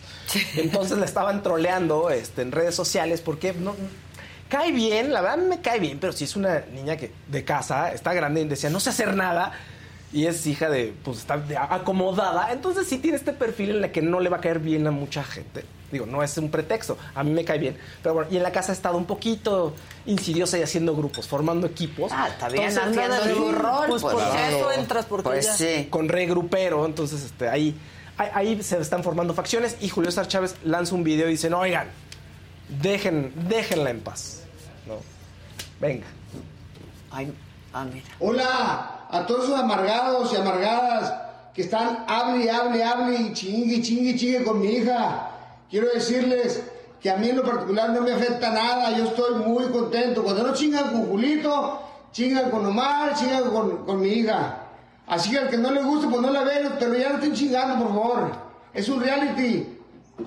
Pues sí. Sí. Es un reality, ya. Ya El niño- estar chingue, Claro. chingue. Sin entender. Sí, el niño como que ahí cargadito, ¿no? subes? Por el abuelo. ¿Quién chinga, chinga? ¡Abuelo! ¿Y yo Sí, qué hago sí. aquí, abuelo? ¿No? Así, ¿y yo qué? ¿Y yo cómo? ¿Qué ¿Ya voy a hacer acá? Porque luego nos regañan. No, ya. Rápido. Sí, los Grammys, ya vienen los Grammys. Exacto. Ya vienen los Grammys y van a estar Bad Bunny, ya ven, mucho retiro, pero ya está, ¿no? Ya está, está para actuar. Bad Bunny, Brandy Carlile y Lizzo van a estar en los premios, principalmente también Sam Smith, Mary J. Blige, entre otros. Entonces, pues, los premios siempre están bonitos, es toda una Sí, fiesta. aunque el Grammy como que no importa. No, No, y es no negocio de las tanto. disqueras. Sí, es para las sí. disqueras. Pero da, genera ganó? Sí, el show. El 5 de febrero va a estar en la Arena de Los Ángeles. Entonces, bueno, pues a- ahí tienen a sus participantes confirmados. Bueno. Muy bien. La que sigue, por favor. Oye, ayer tengo que confesar algo. De todas las películas nominadas al Oscar que ya están en plataforma, ninguna me llamó la atención. ¿Ninguna? Sin novedad en el frente. Fui testigo. no. Sí, fuiste testigo. La alemana tampoco no te llama la atención, la de, la de guerra, de sin novedad en el frente. No, no la vi. A mí la Argentina se me antoja cero, ¿eh? La, la 1985. ¿No te, te antoja ninguna? A Esa sí la quiero ver, Esa está fíjate, es muy la buena. que más se me Esa antoja, está muy de buena. hecho. Las de Pero esa está como internacional. Son como de ciencia ficción y así, ¿no? Pues O- hay, hay unas que sí, está variado, pero. Es que a mí eso... a mí All la- Quiet no- in the no Western. Front, ¿no? Esa dicen que está muy bien. ¿Cuál? De guerra, es la película alemana que está en eh, categoría de mejor película extranjera y en mejor película. ¿Cómo se llama?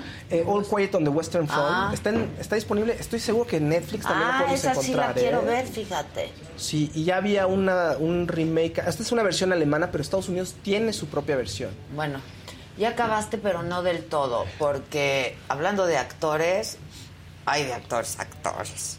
Y un actor asasasazo es Alejandro Camacho. Alejandro, querido, ¿cómo estás? ¡Bravo! Hola, ¿Cómo estás? Maca. muy buenos días. Muy buenos días, pasa. Hola, Adela. ¡Qué voz! Querida. ¡Qué voz! Realmente. No, no, no, no. No, no, no, qué voz. Qué voz de actor y ¿Cómo que estás? todo, Hola. Daniel, Hola. Días. ¿Cómo estás, mi querido Alejandro? Pues muy contento. La qué verdad. bueno, qué bueno, siempre contento. Muy contento a pesar de todo lo que vivimos diariamente Qué cosa, en ¿verdad? nuestra vida cotidiana que es tan desfasada. ¿no? Muy desfasada, Sí. para decirlo menos desfasada.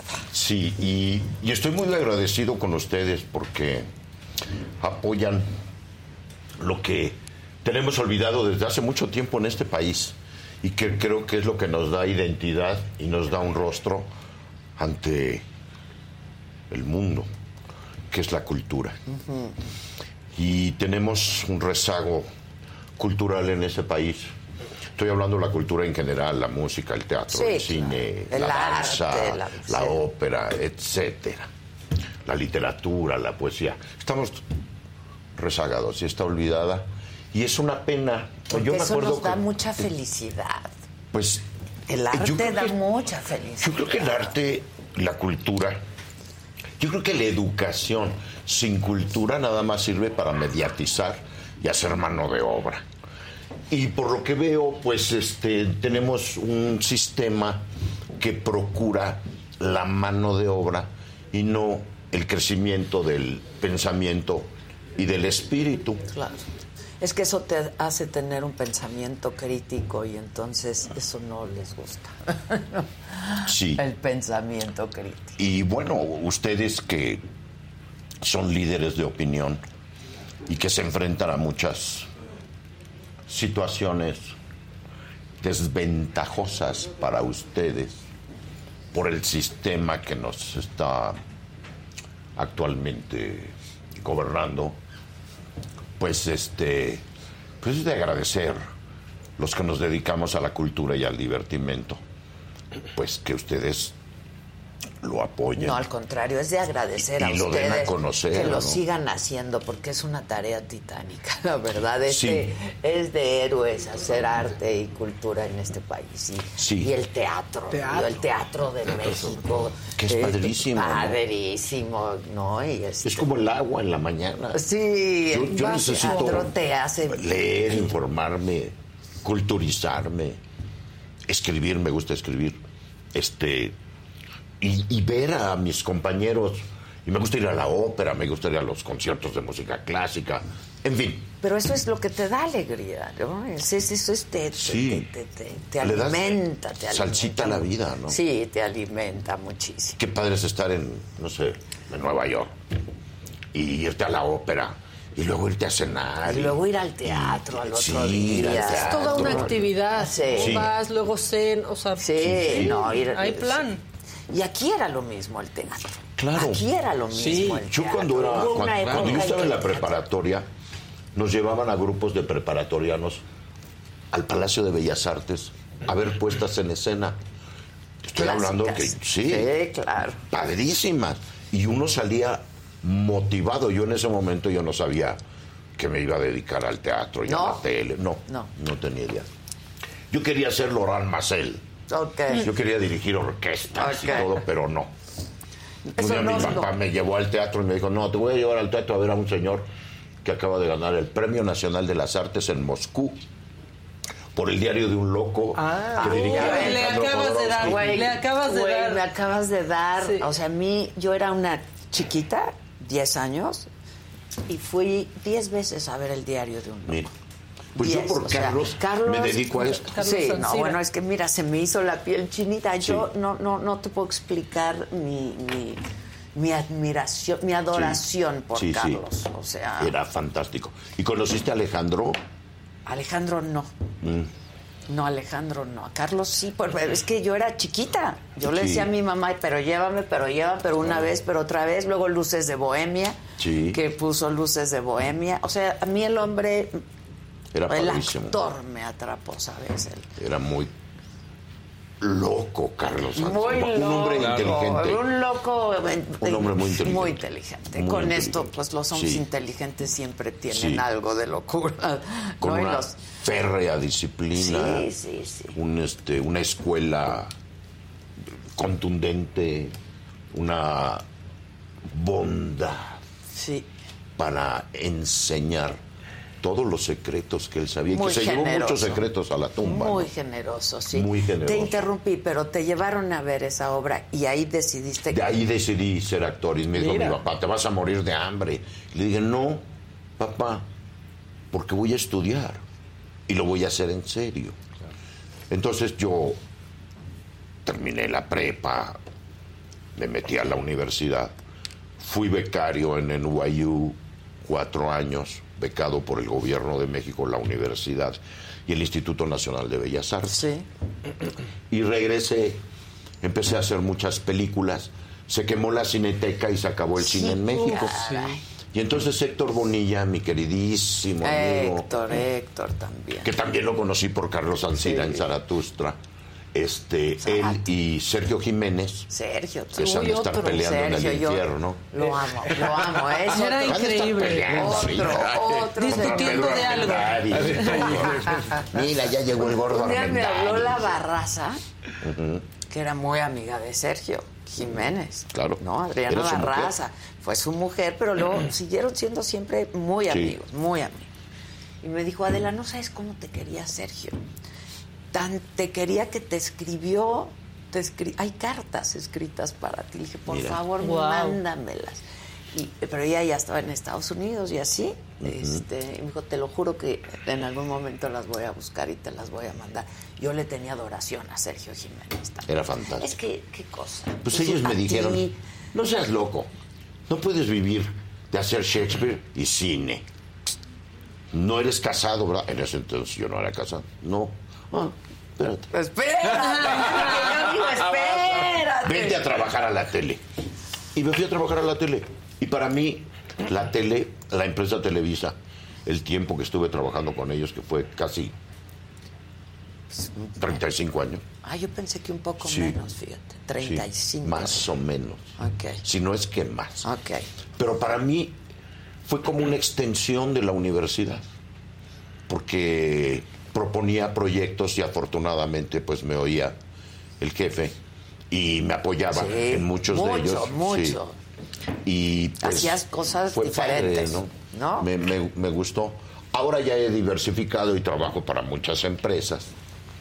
Ha cambiado el mundo, pero tengo un agradecimiento profundo para esa, para esa empresa.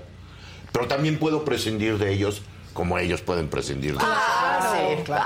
Entonces, Y puedes más prescindir tú de ellos, ¿eh? Claro. Que ellos de ti. Sí, También. con un actor así, no. Claro. no, Y es no, como- no, no se dan muchos tampoco. No, gracias. La época en la que estuviste, además, es la época en la que grandes actores se formaron en teatro y llegaron a la tele. Sí. Y posteriormente ya se perdió eso. Ahorita no hay, bueno, no creo que no hay un actor así que se haya formado muchos como antes. Pues sí hay, seguro, pero que esa, esa fuera la constante. De primeros actores que dijeras, oye, ¿qué actor? Está en- lo ves en el escenario Claro. y después está en televisión y, y en el cine. Ya no hay eso. Lo que pasa es que nosotros veníamos de la universidad, Sí. no veníamos de las escuelas X, ¿no? Y siempre... Bueno, ¿qué te parece el SEA, por ejemplo? ¿El SEA? Sí. No, pues ha salido de ahí gente muy brillante. Sí, sí, yo también. O sea, yo creo que el talento no tiene, y la preparación y la formación no tiene una casa definitiva, ¿no? Y tiene Yo que ver con uno también. Sí. Tiene que ver con uno. Eh, absolutamente, es una cuestión personal. Lo que pasa es que y sí estudiar arte actores. dramático era otro boleto. Sí, Otro boleto, la verdad. sí, pues sí. Lo que pasa es que en ese entonces no queríamos ser famosos, queríamos interpretar, Sí, interpretar. papeles y saber lo que era esto del mundo del teatro, de poder meterte con Strindberg, con Shakespeare, Sí. con Edgar Allan Poe, con H.P. Lovecraft, en fin. Este, y había esa inquietud y teníamos una serie de maestros en las facultades muy inteligentes, muy prendidos, provocadores. Es que eso es bien importante, que te hagan te pensar y sentir. y provocaban no y te piquen. no te dejaban que te deshilacharas Sí, ahí ante cualquier cosa, como ahora suele ocurrir, ¿no?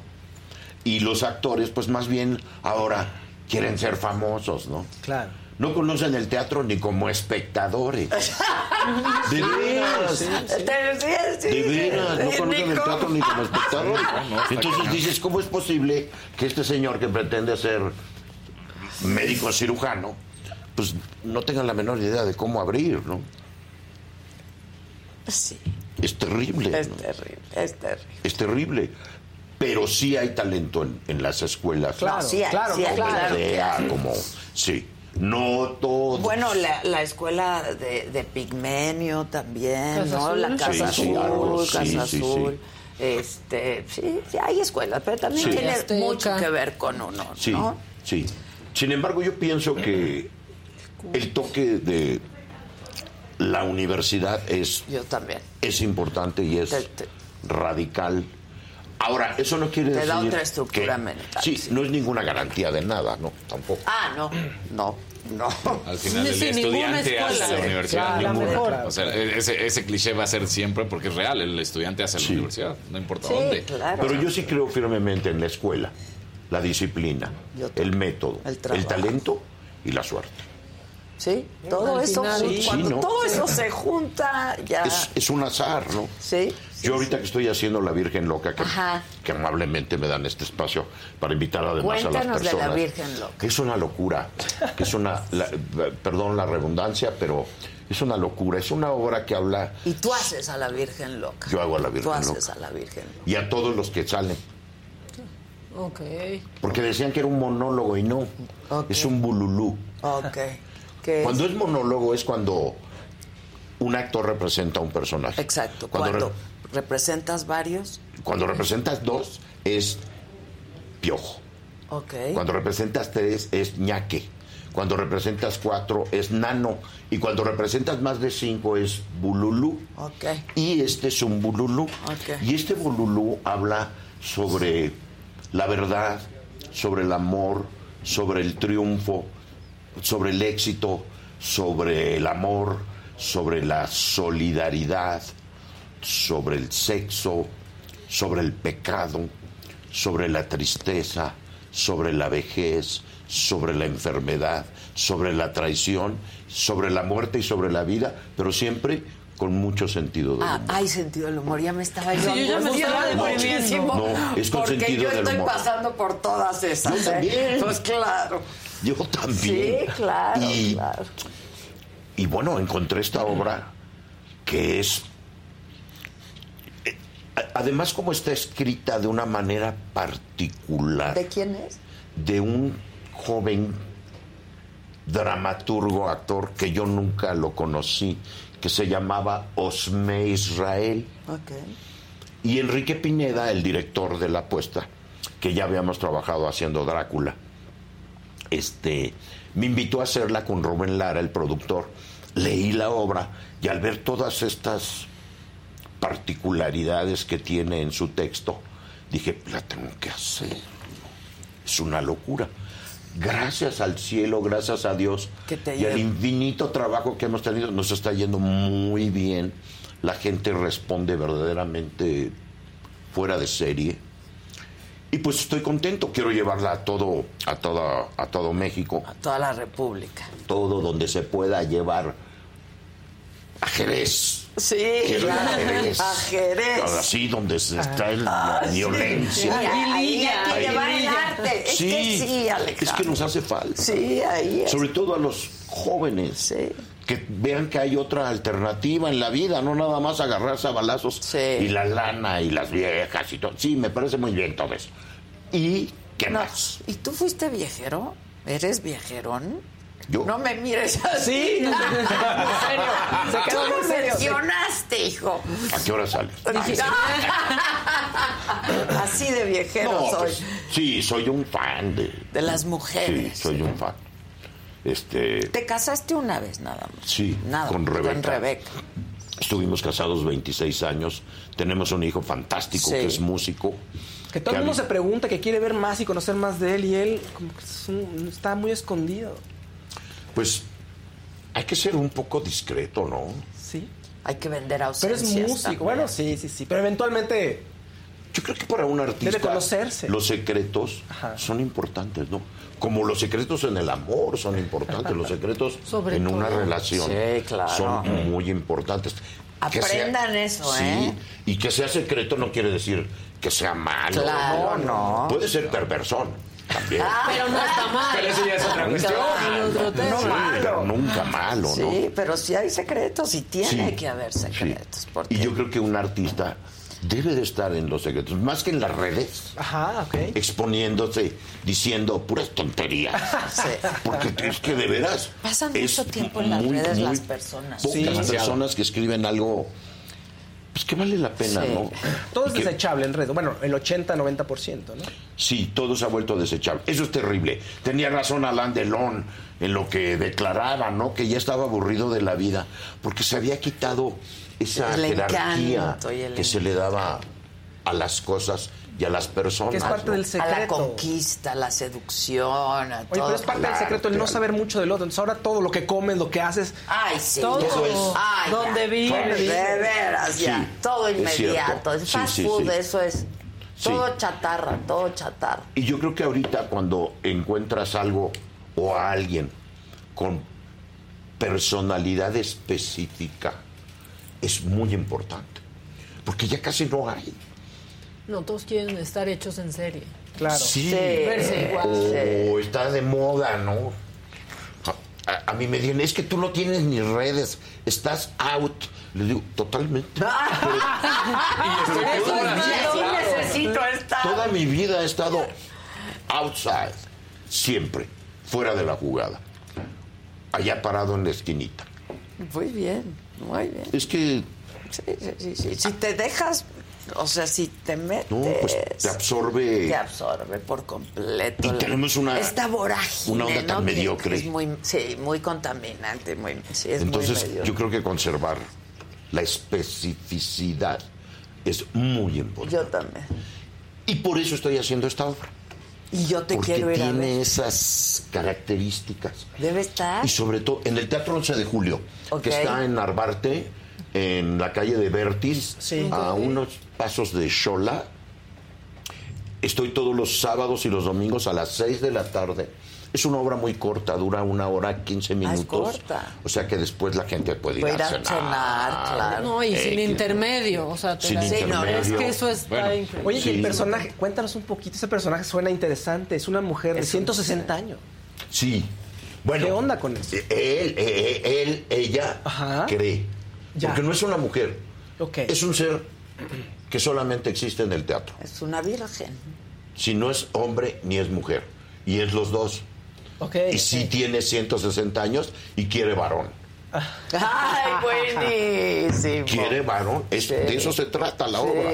Le pide a San Antonio un marido. El que está increíble. esperando desde hace 160 años un marido. ¿no? Que no importa que esté cojo, tuerto, manco, Pero un marido. Que se muera pronto, que, que esté enfermo, no me importa.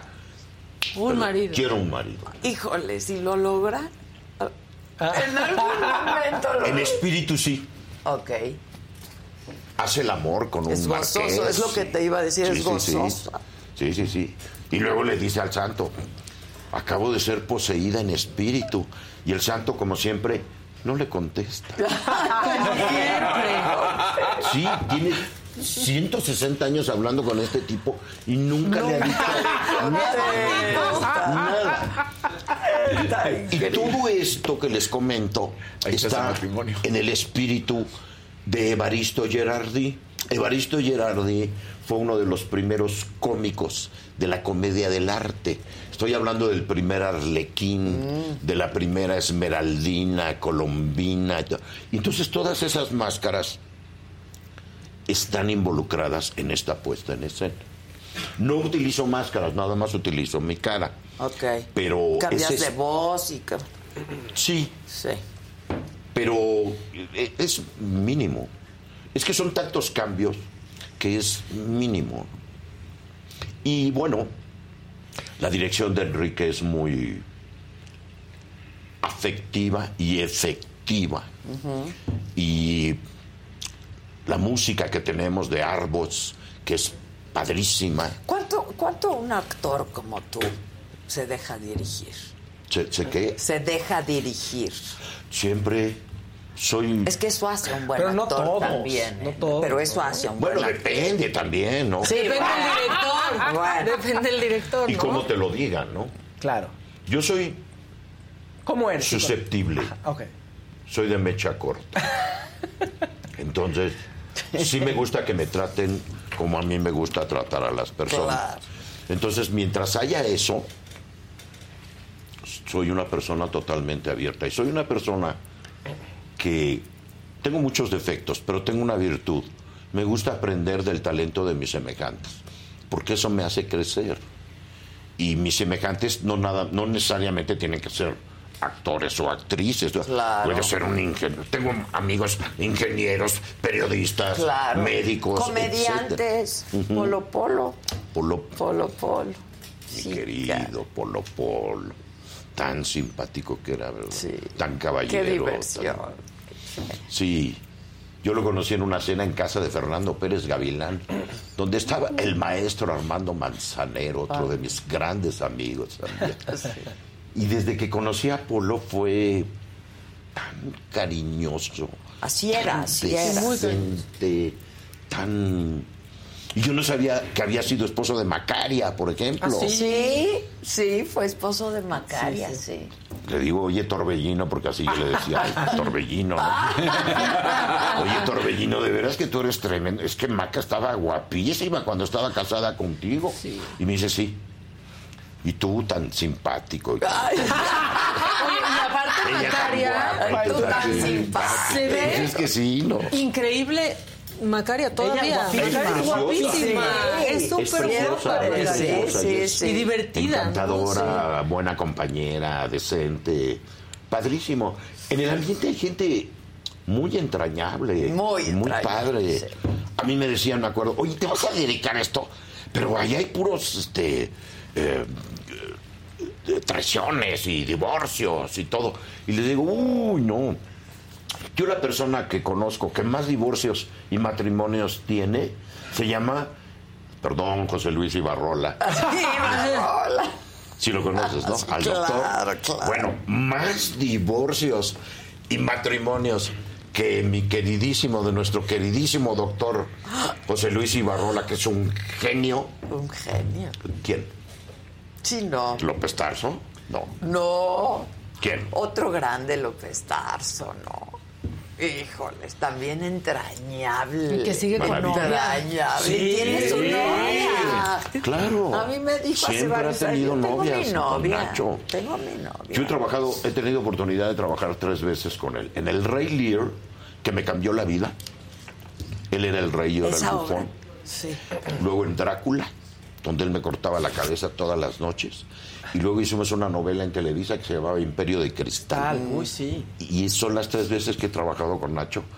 Y le guardo un cariño y un respeto y una admiración. Y se lo hago saber cada vez que lo veo, Es que ¿no? como los grandes son Sí. generosos con lo que saben, Sí, ¿no? Y, sí, sí. Y, y- y les encanta dar y enseñar. Además es un sibarita Eso de es la la, vida. grandeza, es un sibarita. Sí, es un sibarita, Sí, le gusta. Lo, El lo bon bueno de la vivant, vida, es un ¿no? bon vivant, sí. Le gusta, sí, sí. procura la amistad. Y se va a morir en el teatro, en el escenario. Es un genio. Es un Don genio. Nacho es, además con unas vivencias. Imagínate, ¿no? Las charlas que yo he tenido con él, pues ya sabes, es inacabable, ¿no? Sí. Este, se acaba, pasamos dos horas, pero, Sí, sí, pero, sí. pues, podríamos seguirnos días. Y toda su generación, Ofelia Guilmain y todo, que también tuve oportunidad de trabajar con doña Ofelia en La Celestina, de una sabiduría. Esta señora, este señor, Sí, sí, sí. que hicieron los, pues ahora sí que los, el teatro grande que se hizo en este país y que desgraciadamente no ha seguido. Pero sí, se perdió, se perdió. Se perdió. Como también se perdió todo el movimiento musical que teníamos. Se también se perdió. perdió.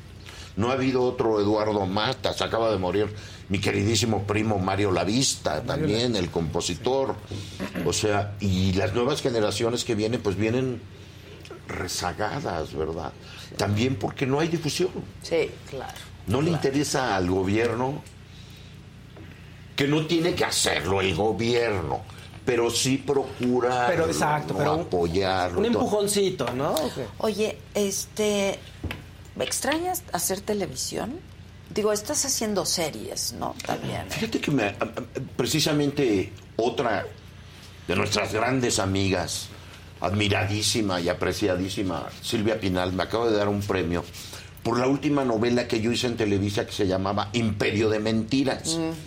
Y me acaban de dar un premio. Esta novela la hice hace dos años. Ah, hace apenas dos años. Sí. Ok, ok. Y he estado trabajando para Amazon y he estado trabajando para Netflix. Ne- Netflix. De hecho, en marzo estreno una película que hice que ojalá la puedan ver, se las recomiendo.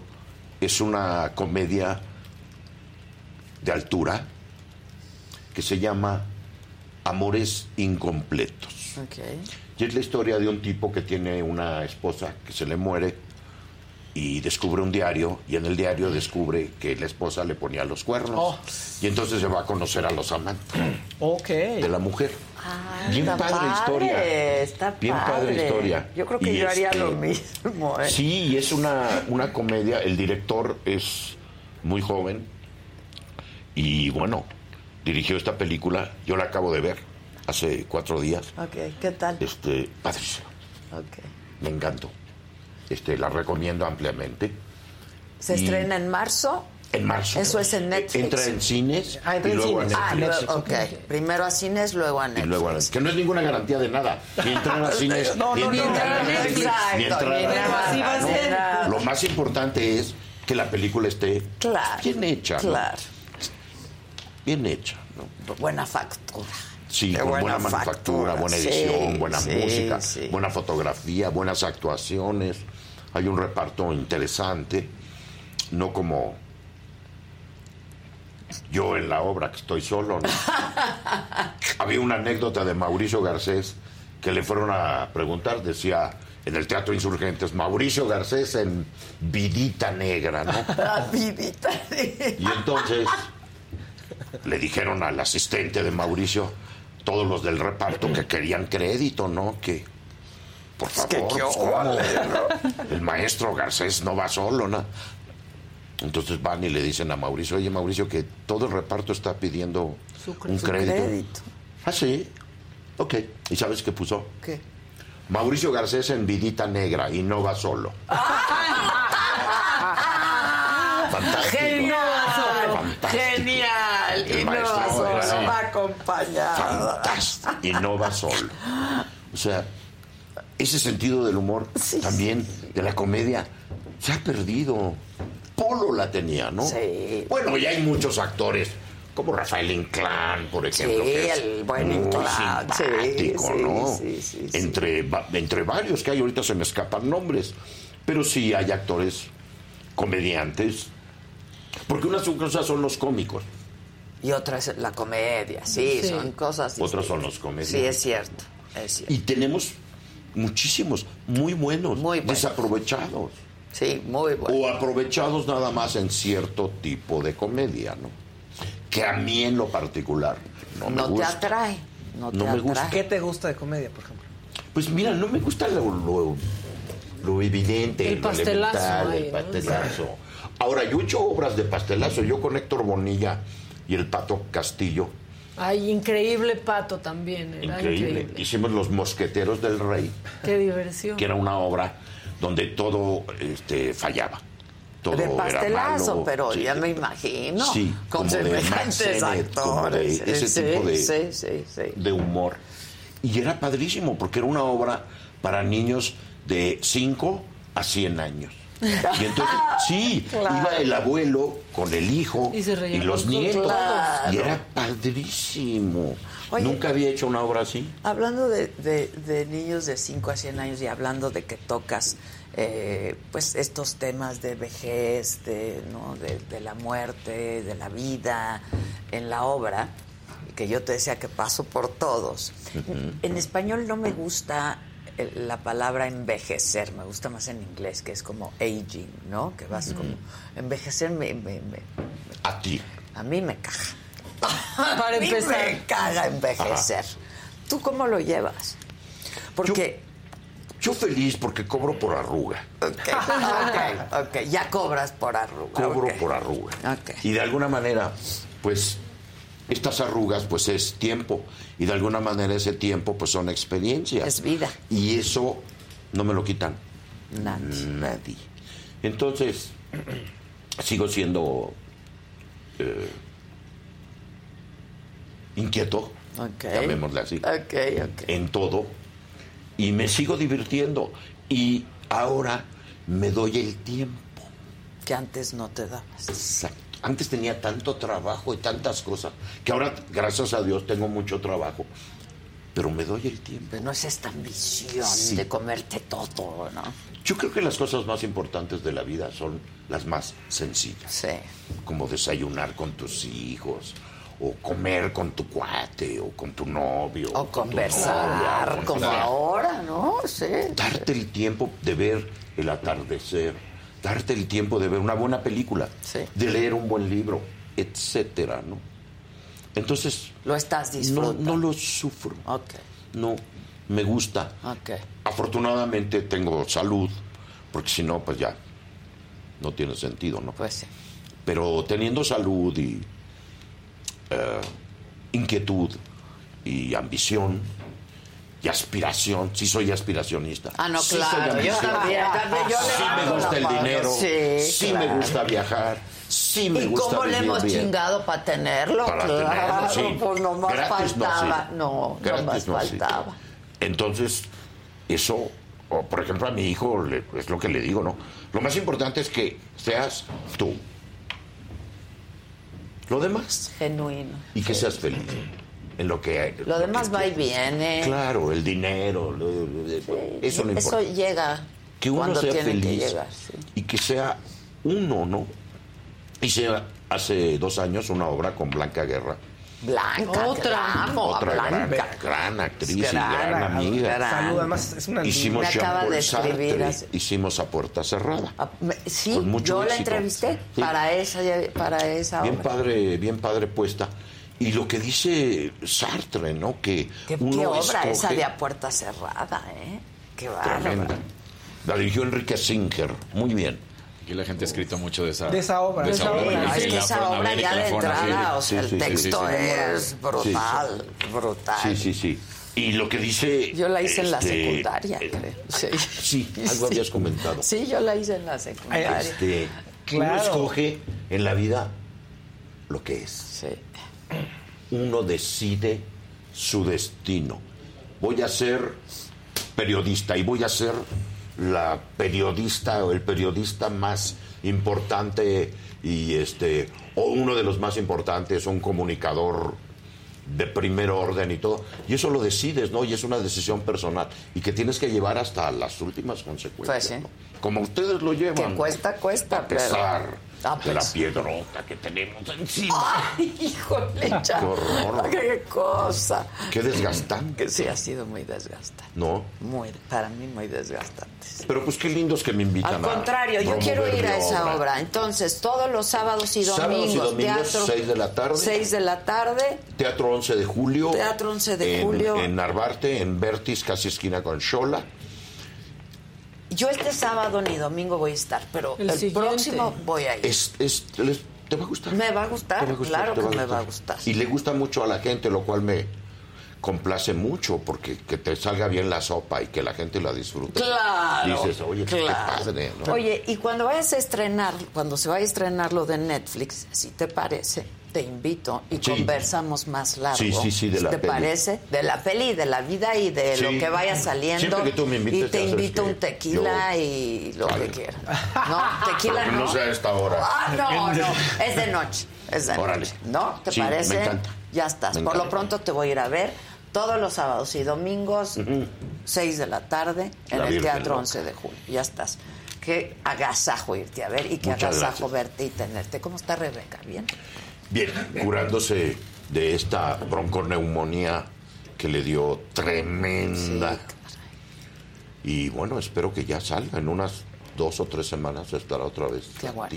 Qué bueno. También maravillosa y enorme. Y Loca. y yo la quiero. La mamá de loca. mi hijo. Pero además una loca maravillosa. Y adorable, ¿no? ¿no? No hay, Sí, sí, sí. no hay, no hay, no, no hay este tamaño de personas No. sin 26 poco de locura, ¿no? Sin un poco de 26. locura. 26. Aquí decían uno de los matrimonios más duraderos y bonitos del espectáculo. Bueno, por cierto, tenemos 10 pases dobles para este fin de semana, 5 para el sábado, 5 para el domingo, para ir a ver a Alejandro Camacho en este bu... Repíteme cómo se lee. Bululú. Bululú. Bululú. Como las paletas bululú. Exa- Exacto. Nada más que bululú. Bululú.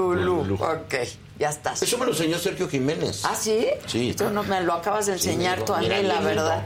No. Que es como la obra que también hacía Rebeca. Rebeca. ¿Te Sí. acuerdas? No, ese es un ¿Dónde es la- bululú. Retrato del artista desempleado, Desempleado. que estaba fan. Sí. Yo ya la quiero ver y Ah, es buenísima platicar y verla que se repuso hace y- poquito y se llamaba Agotados. Sí, Casi se sí. volvía Peter Sellers ella. Sí, sí, sí. Era una gran obra. Fantástica. fanta- fuera, fuera de orden, fuera de todo orden. Fantástica. Bueno, pues geniales todos ustedes. Gracias. Locos maravillosos. David.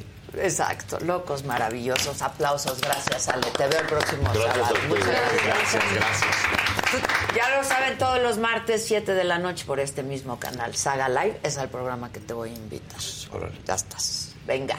este rumor de cuando dicen que tú estabas con su con su ex marido. Con su ex marido. Sí, que fue completamente falso, jamás de los jamases. ¿Y entonces jamás. por qué lo pensó tu mamá? Porque decía que había visto un video, incluso, Sí. ¿no? Y bueno, exacto. Algo así recuerdo. No hay video. Firme, una sacudida y fuera para adelante.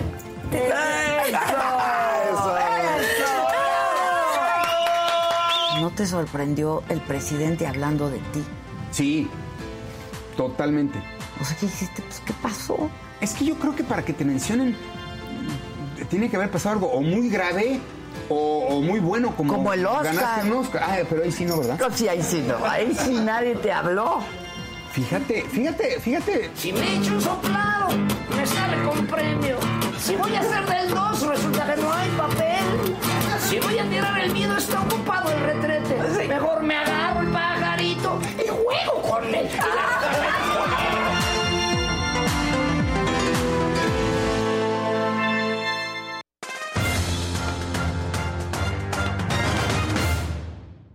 Ahora sí, venga. Venga.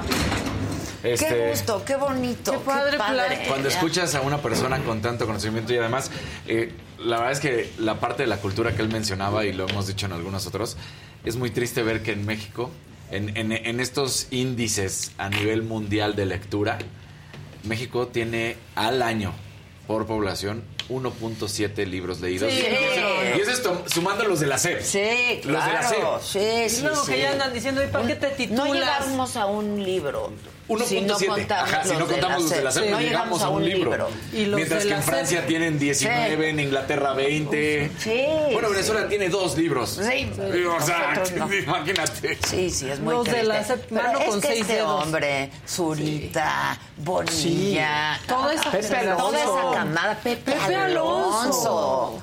No, no, Aquí ya estaban unas enamoradas y dicen, es que qué voz. Sí, eh, no, es que qué voz tiene Sí. este hombre. Oye, yo Sí. quiero... Enrique, ¿te acuerdas? El rochón. El Ay, Rochón, el Bien, y la Hay que invitar al Rochón. Ya murió. Murió el Rochón. Sí, el año pasado. El año pasado, tienes razón, Rochón. Sí, Qué voz, sí. voz sí, guapísimo, un galán. ¿Cómo? ¿Cómo? Yo me tomaba mis whiskoles. Whiskol. Loco. Michota.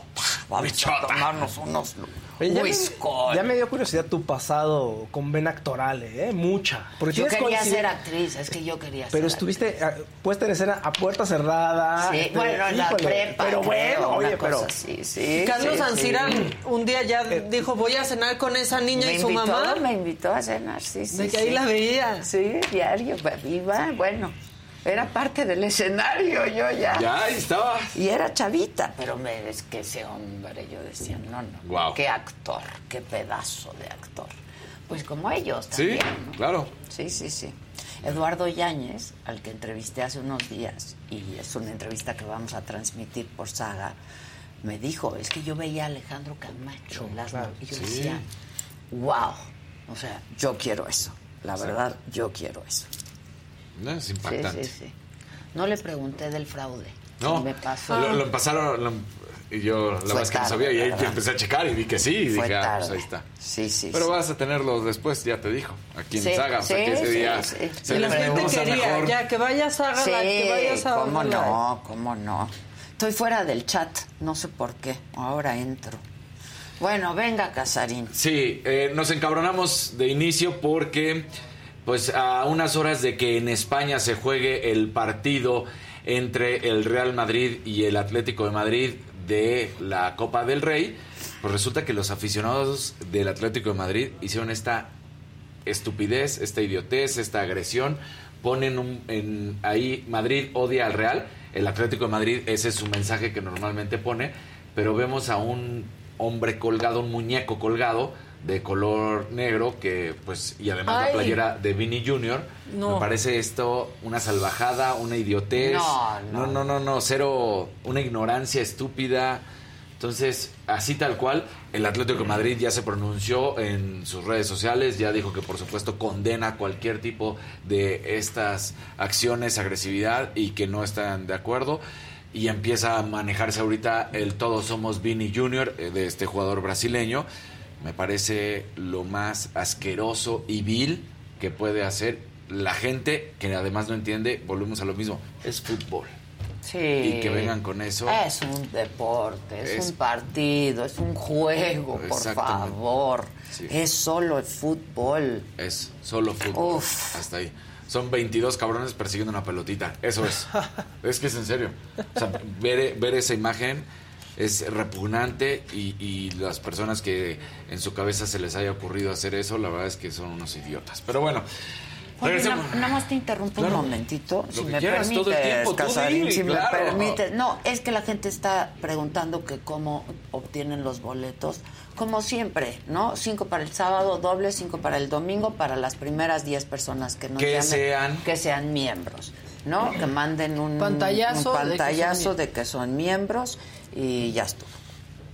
Ahí está. Y ya, este, nada más aclarar que Gabriela Sepúlveda estaba diciendo que la tenemos bloqueada del WhatsApp. No podemos contestar todos los mensajes porque pues de pronto estamos trabajando todos, pero nadie Solo de pronto, ¿eh? De pronto. Solo de pronto. Nadie Nadie bloquea, bloquea. nadie. Si se borran mensajes en YouTube porque quieren hacer una revolución al respecto, pues YouTube también tiene sus políticas y quizás si el mensaje choca con las políticas de YouTube, lo van a borrar. Pero nosotros no No tenemos ni tiempo a para nadie. borrar. De hecho, tomamos todas las llamadas que entran Sí. y no nos importa. Leemos todo, mensajes leemos todo. positivos, De hecho, yo no sé ni borrar los mensajes en YouTube.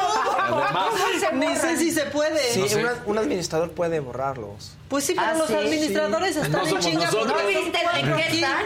Ve al, ve al administrador. Jugando bueno. Candy Crush. Sí, claro. Ok, perdón. Este, no, no te preocupes. Ah, también un- una felicitación a un tocayo. Me acaban de pedir que si lo felicitábamos. Eh, su mamá dice, pueden felicitar a mi hijo Daniel de 23 años. Ya se me perdió la verdad el, el- el mensaje. Pero eh, era Daniel de 23 años. Y muchas felicidades, tocayo. Aquí lo tengo, Lucía Sánchez. Felicidades a Daniel Sánchez por sus 23 años. Ahora hablemos del fútbol mexicano. Se da, ahora sí, se conforma el nuevo comité de selecciones de México. Queda conformado este nuevo comité de selecciones nacionales donde los propietarios del América, Emilio Azcárraga, Chivas, Amauri Vergara, Santos, Alejandro Irarragorri, de Tijuana, Jorge Alberto Hank y Necaxa, Ernesto Tinajero, son los que conforman este comité que van a decidir el camino que debe de tomar ahora prácticamente no solamente el fútbol mexicano en sí, sino la misma selección nacional. Y como su primera decisión de este grupo, eligen a Rodrigo Ares de Parga para ser el nuevo director de selecciones nacionales. Un error a todas luces, porque este hombre, cuando estuvo al frente de los Pumas, eh, me refiero de Rodrigo Ares de Parga, pues totalmente estuvo equivocado, no, no dio ningún fruto. De hecho, en su momento llamó más la atención por las declaraciones que decía vamos a tener futbolistas de a de veras, decía que ahora iba a tener jugadores de pura cantera y había repatriado a jugadores prácticamente 30 años y te decía, son hechos en Puma. Pues sí, pero tienen 30 años, ya no es cantera, no puedes hablar de un jugador de cantera, un jugador de cantera tiene entre 17 y 21 años, es un jugador de cantera, de fuerzas básicas, ya cuando tienen 30 ya se fueron, ya regresaron.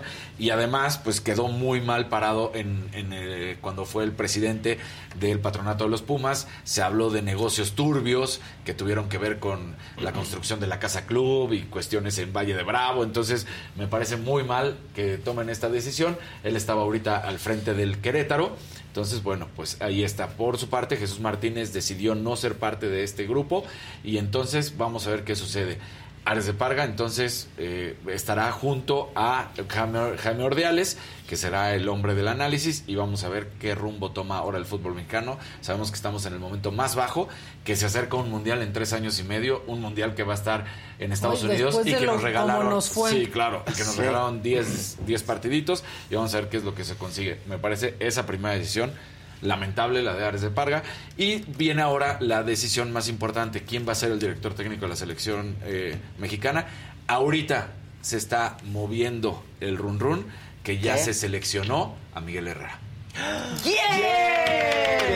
Es- es- Le tengo que Sí llevar el pasiflorín. Porque se traían un desmadre en redes sociales hasta en periodista, entre Sí. periodistas deportivos que unos decían, ¿por qué esta campaña con Miguel Herrera si no ha tenido éxito en la selección? Y Y, el otros decían, Es el que más- Es- mejor y otros decían, parece que es en contra. el O sea, problema de Miguel Herrera sabemos cuál fue Sí. es el Fue que- temperamento. ah, su Sí, temperamento. Por eso Ya. le voy a llevar su y pasiflorín. agredió a Cristian Martinoli, Exacto, lo trataron exacto. de esconder, trataron de decir que no, Televisa en aquella ocasión hasta lo negaba Y ese fue su gran problema. Y, y- y lo platicamos aquí, de hecho, cuando lo, bueno, en, en- en- me lo dijo Adela cero, ya este es ok.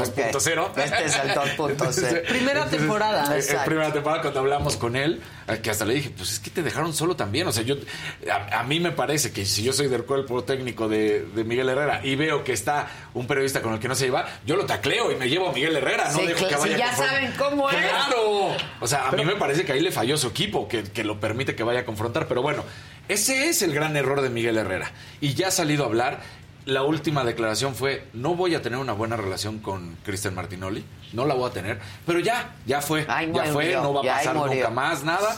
Y tengo buena relación con TV Azteca, tengo Yo buena también. relación con Televisa. Puros señores peleándose. Y los resultados de su gestión fueron buenas. Él, lamentablemente en el Mundial se quedó corto, como todos los eh, que ha habido al frente. El, eh, de los dos peores me parecen que ha sido justamente Juan Carlos Osorio y Tata Martino, que bueno, pues estos dos. Pero Además- antes de eso, Miguel Herrera lo había hecho muy Sí, bien. lo había hecho muy bien. Y nos gusta porque te, te contagia de, de el- a mí me gustaba el estilo de la Sa- selección. Claro. Y ahorita ni Era ofensiva, jugaba. Sí. No, no- no llevaba a los. Es más, él dijo. Y, y con todo el dolor que le puede significar a Memo Ochoa, que además era pues gente que quería al propio Piojo, pero dijo, llevar un portero nada más para cumplir el capricho de su sexto mundial, no, necesitas porteros jóvenes. O necesitas defensas jóvenes, o necesitas medios jóvenes, defensas, jugadores, delanteros Es que que, estén en su razón. momento, no, no porque, ay, exacto. Y, y el fútbol es de pasión y todo. Se le pasa. A veces. Sí. Se le pasa a veces. Pero con un poco de pasiflorina. Va a estar No, bien. va a estar Ahora, bien. El No otro técnico que se hablaba era ¿Cuándo Almada. sabremos?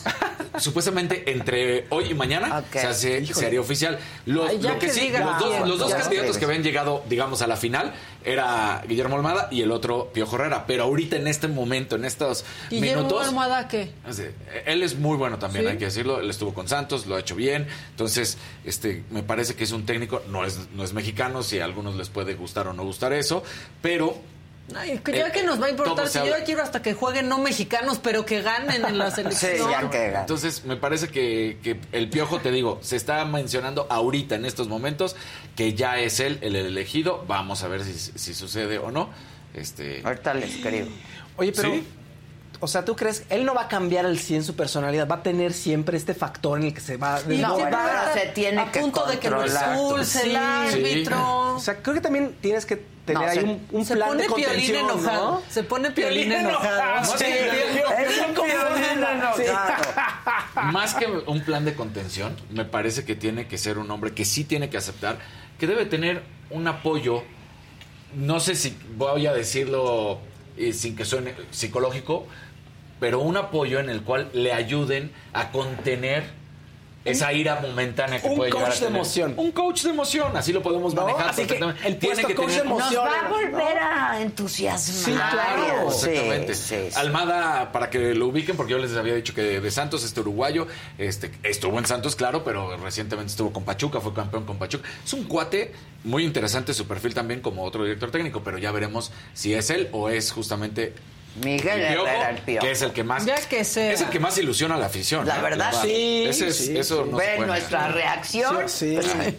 así Es es. el piojo. Que- que el piolín enojado. Este, vamos a empezar con las con el Mala. camino hacia quien han autonombrado como mi némesis, no autonombrado, si han nombrado como mi némesis, que yo no tengo nada contra, excepto que ha dañado al, al deporte, pero Te ayer- cae fatal Ana Guevara. Sí, me cae fatal ya, como ya, destruido ya. el deporte. Ana Jiménez, la clavadista Ana Jiménez, Adri- Adriana Jiménez, se retira después de más de dos décadas de alto rendimiento. ¿Quién es Adriana Jiménez para poner en contexto? Fue la primera atleta de esta gestión que denunció que justamente estaban retrasados los pagos y Ah, que no le ok, llegaban y que la CONADE no estaba cumpliendo. ¿Y qué fue lo primero que hizo Ana Guevara? Le quitó su beca. Tuvo que ir a las instancias No, es judiciales que para veras, recuperarlo, no sé por- por porque había denunciado, ¿eh? eso. O sea, porque denunció, no nos están pagando. Entonces, bueno, pues ahí Ah, no, pues ahora te quito la ahora beca. te quito la beca. No. Entonces, ahí fue. Durante 10 años pues, se mantuvo, ella quiso tener una carrera universitaria, hablando justamente de lo importante que es, pero ayer, ayer se retira. Mari José Alcalá, presidente del Comité Olímpico Mexicano, que ya sabemos que está, da, da ayer unas declaraciones muy importantes donde dice, es que con Ana Guevara se tiene que dialogar y tenemos que llegar a un buen puerto. No se trata de ver quién tiene más poder. Se trata de ver No, por pues el los poder atletas. lo tiene ella, entonces más vale que se sienten a dialogar. Y dice, se trata que de ver por los atletas y que entienda. A ver, dice, yo hasta me sentaría feliz de la vida a platicar con Kirill Todorov si fuera por ahí, pero la realidad es que la FINA, en ese momento la Federación Internacional de Natación, que, de, la sal. que hoy es, eh, ahora se llama World Aquatics, decidió separar a este tipo, Kirill Todorov, por todos los manejos raros, más denuncias que se tenía en contra. Y tienen a este nuevo comité, del cual justamente Adriana Jiménez también ya es parte. Entonces, pues ella lo decía, a ver, Marijose muy bien. ¿eh? Marijose lo está Muy haciendo bien. espectacular, ¿eh? Entonces, lo decía, a ver, este comité de estabilización no lo pusimos en México, no lo pusieron atletas en México, se puso de la. Federación Internacional del World Aquatics, como hoy se llama. Entonces, si desde la- el eje rector del mundo del deporte acuático te está diciendo, ese hombre es un cáncer para el deporte, no funciona. Y tú como Conade, como Ana Guevara, decís, no, pero es mi compa. Dices, ese ¿Y cómo hombre es no mi- se toca, ese como hombre. Exactamente. Ese hombre no No estás entendiendo el daño que le vas a seguir haciendo a los atletas. Entonces, bueno, pues ahí está esta situación que está sucediendo con el World Aquatics y lo que pasa con estos atletas y Marijose Alcalá tratando de hacer lo mejor posible. Y como lo dijo, si no lo entiende, yo como Comité Olímpico Mexicano, yo tengo que responderle a los atletas. Eso es mi, Muy bien. mi Pues responsabilidad. tienes razón. Exactamente. Pues sí. Oigan, hay colorcitos. Ella muy bien. Vienen. Acumulados. Paola Villaseñor, un amarillito. Por favor, feliciten a mi abuelo Carmelo Zúñiga por su cumpleaños 80. No, no ¡Ole! esperemos. ¡Órale! No, nunca. Felicidades a don Carmelo. felicidades a don Carmelo. Pues sí, luego tenemos nuevo miembro, Adolfo Fuentes, y más abajo estaba otro colorcito que voy a llegar a él un día. Adolfo Fuentes Moreno dice, Adela Hermosa, ¿me podrían mandar saludos, por favor? Acabo de enterarme que mi corazón creció a 18 centímetros. Los quiero mucho porque me hacen el día. Te mandamos muchos, muchos cariños desde aquí y todas las bendiciones del mundo para ti también y besos. Bueno, En el... ya llegaron. De Canadá. Dile algo de Traigo al del Canadá, traigo al del Canadá. El macabrón lo vamos a compartir con Gil y con Zavala. ¿Quién no ha llegado, eh? Uh, no ha llegado. Sigue con Va- Ciro. Qué poner- raro. Sí, con Va- Ciro, se seguro. quedó con. Ciro. Ah, bueno, entonces para Se que veas el Epigmenio. macabrón te vas a Se divertir fue con aquí con. Se fue con Epigmenio. Epigmenio. ¿Cómo estás, Zavala? Bien, ¿ustedes qué tal? Bien, también. Compañeros, compañeras. Muy amable, muy gentil. A mí sí son los que no le gustan a Adela, pero a mí sí. No, pues Adela no se viste de otra manera. No, es que a mí eso. Vengan, vengan, hay collares. Ah, sí, todo. Todo, Pero cada vez hay menos, cada semana que vienes hay menos. ¿eh? Hay menos. Han venido invitadas compra y han algo. comprado. Ahora compra, ahora, Ahora compra. también. Siempre, Ah, no siempre, cada vez que vengas. Oye, ¿Qué onda? ¿a ti te gusta el teatro? El teatro, te voy a decir una cosa, me gusta leerlo, Mm. eh, no, no, no, no me gusta mucho verlo. O el teatro te obliga a tomar una distancia, ¿no? Sí, sí, forzoso. sí, claro. Entonces las actuaciones pues tienen que ser más Claro. eh, forzadas en esos eh, términos, pero veía, estaba aquí Alejandro. Alejandro ¿no? Camacho, es que actor, actorazo. Por eso te lo Y pregunto. el teatro pues sí es, eh, sí es gran cosa, pues, ¿no? Y a quien le gusta ver una... Un buen actor se define en el teatro, Sí, ¿no? Los grandes sin actores duda, se hacen en de teatro. cine se hacen ahí y, eh, y, bueno, pues una buena parte de la literatura este, desde Shakespeare, ¿no? Pues, pasa sí, por el teatro. Por el teatro, claro. Y, y sí. Y nada más. Este, vamos a ver un par de macabrones para El que te empieces aquí. Venga, el La teatro. sigue, por favor. No, este sí es el teatro. El teatro. Hay mucho teatro.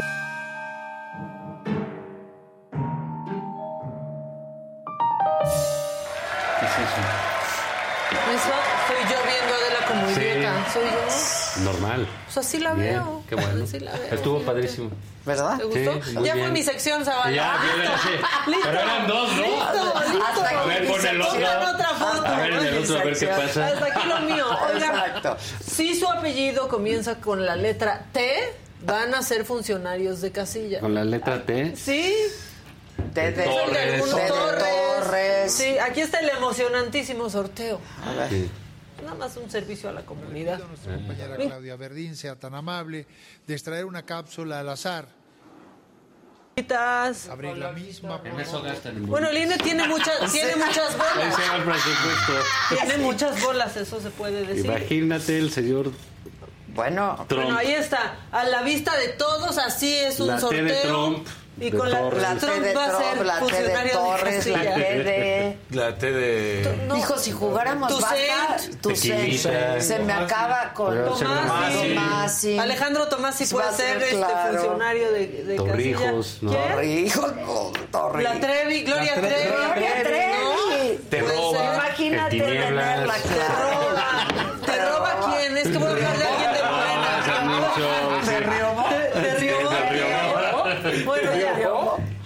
del servicio a la comunidad, ¿no? Quería que vieran cómo es el sorteo del INE, que Torruco. todo mundo, Torruco también va a ser este, Telles. funcionario. Telles. sí. Taborda. Telles. Tena.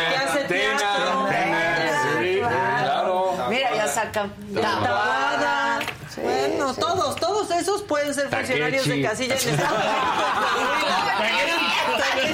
Takechi Goji.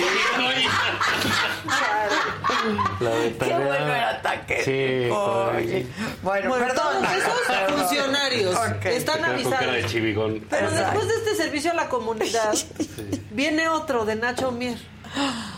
Ah. Yo la verdad No es estudié. que no, no, no me quise titular porque era bien hipócrita. Sí. era algo Sí. bien hipócrita. Aunque, este, pues ahí sí dice que tuvo licenciatura, ¿no? En No, la cámara sí con sale como con licenciatura. O sea, Ahí sí marca, mira, licenciatura. licenciatura, que pongan trunca. Sí. Licenciatura trunca. Dice Pon- que estudió corríjalo. administración y contaduría, pero Sí. que se preparó con Piaget, dijo. Bien Montessori. No, uno de estos, sí. Métodos. Sí, sí, sí. Método Con- Piaget. ¿Quieren ver su explicación? A es ver, que, sí. o sea, en serio, está Sí. bien Macabrona. Macabrona, Sí. triste y da risa. Échenlo.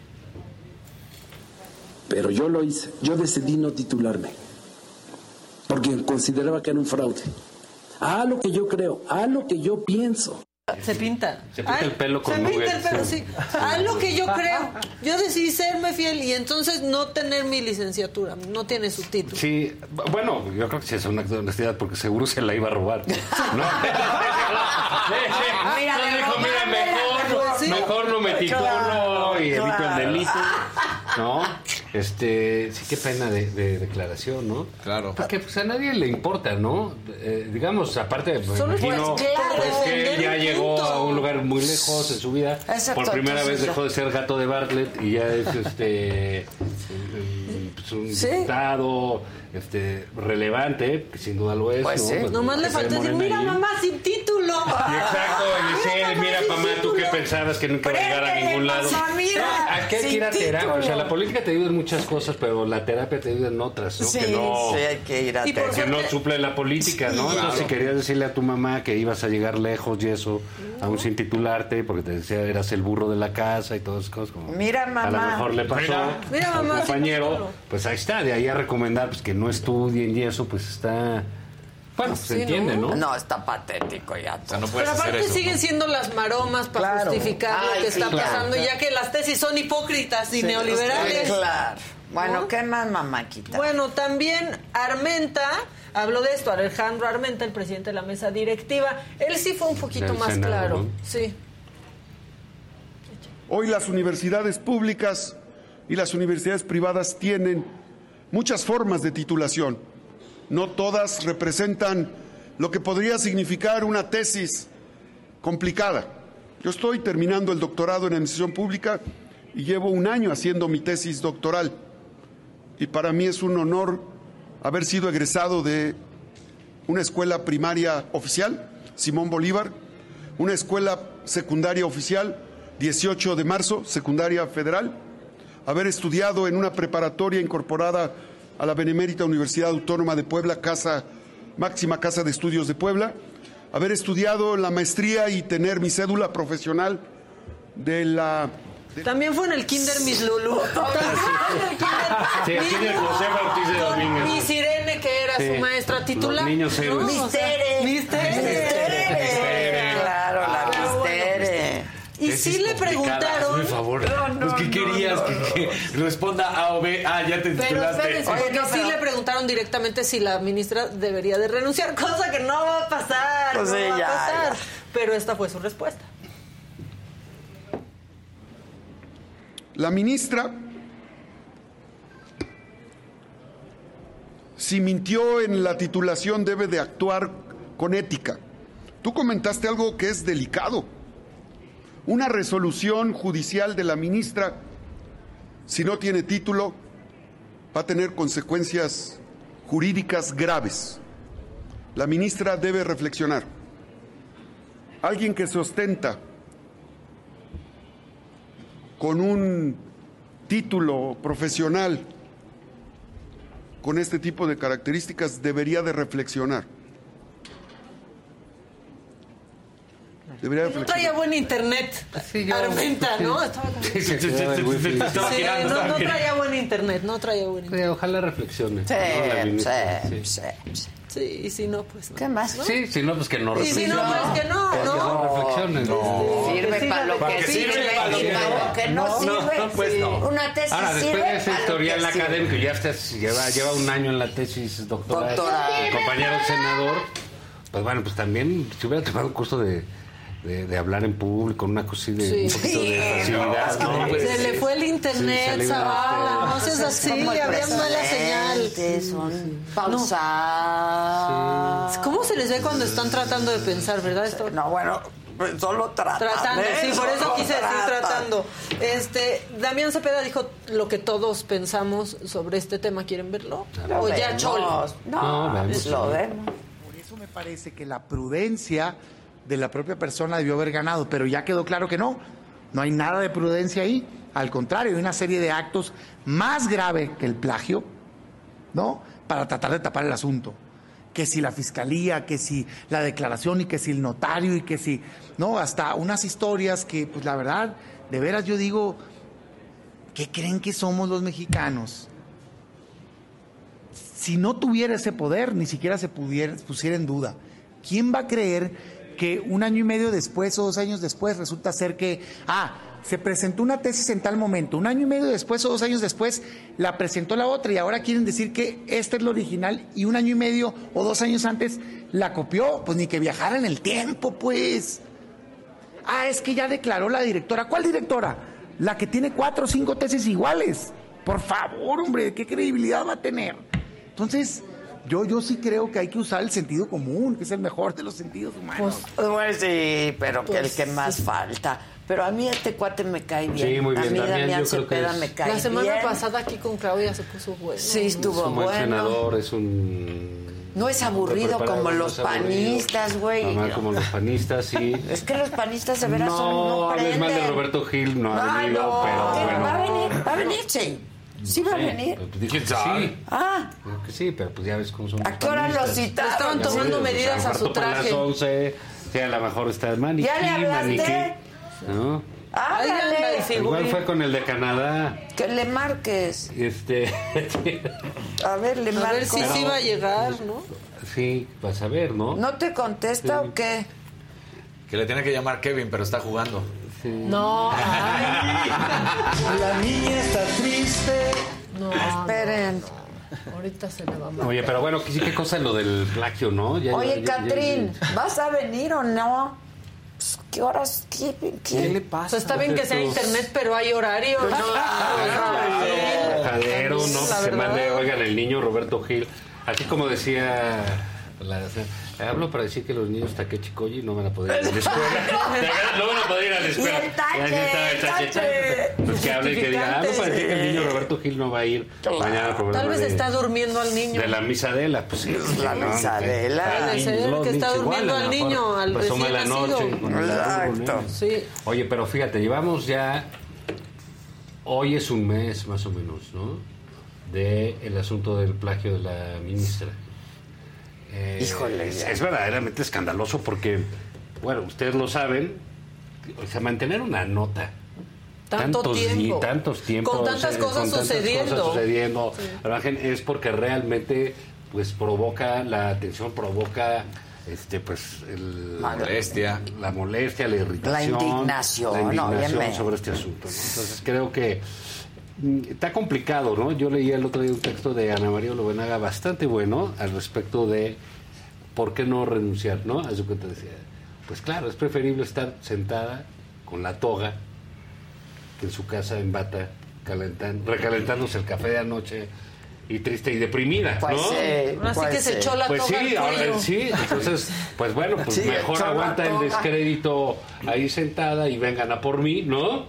Que irse a su casa eh, Ya desacreditada igual. Exacto, porque pues el descrédito mayor ya lo está pagando Sí, la señora, pero ¿no? qué Pero lo va a seguir, además- lo Pero va el a problema es que está llevando a las instituciones- Ah, es que aquí el asunto es ya no se trata de ella. Esto ¿Los va a acabar jalando qué? en la Suprema Corte. Le va a pasar Porque los únicos a que no han dicho, la UNAM, entre que dijo y no dijo, pero todavía nos avisó que va a volver a decir. No sabemos, no sabemos qué, pero ahí está. Crucemos los dedos. y, eh, bueno, el Senado ya han dicho algunas cosas. Me parece que por parte del Senado de la República falta todavía claridad por la falta de, yo te diría, la ausencia de minuciosidad a la hora de los nombramientos. ¿verdad? Porque que haya salido esto después de varios años, cuando el Senado supuestamente estudia, analiza las propuestas y luego un académico respetado como Guillermo Sheridan, pero que digamos Sí. no es la Scotland Yard, ¿no? Es, Sí, es un académico que se exacto. dedica a, a- a buscar lo, lo- lo haya obtenido, pues bueno, habla mal del procedimiento del Senado. Pero a quien afecta definitivamente, pues es a la Suprema Corte de Justicia. A Norma Piña, que es la, la, la, la La nueva presidenta, presidenta. eh, pues bueno, en algún momento van a tener que decir algo, a menos de que digan, pues bueno, pues vámonos así a la Yasmín, ¿no? Y todos aguantamos y todos pagamos el costo de un, de un personaje indeseable. Fíjate, un país con tantos abogados, completamente. con tantos abogados, ¿no? Debe haber millones de abogados, no sé cuántos hay en México. Si a todos nos dicen leak. Hubo generaciones donde lo importante era ser licenciado. ¿no? Entonces, este hay 11 nada más que llegan a lo más alto que puede estudiar un abogado. Así seas eh, millonario, ¿eh? Como eh, abogado. No tengas importa, y te vaya muy bien en tu El despacho. top es ser ministro de la allá. Suprema Corte. Y bueno, no para todos, ¿no? Pero digamos, en, en- en- en esencia ese es el, el- el punto más alto.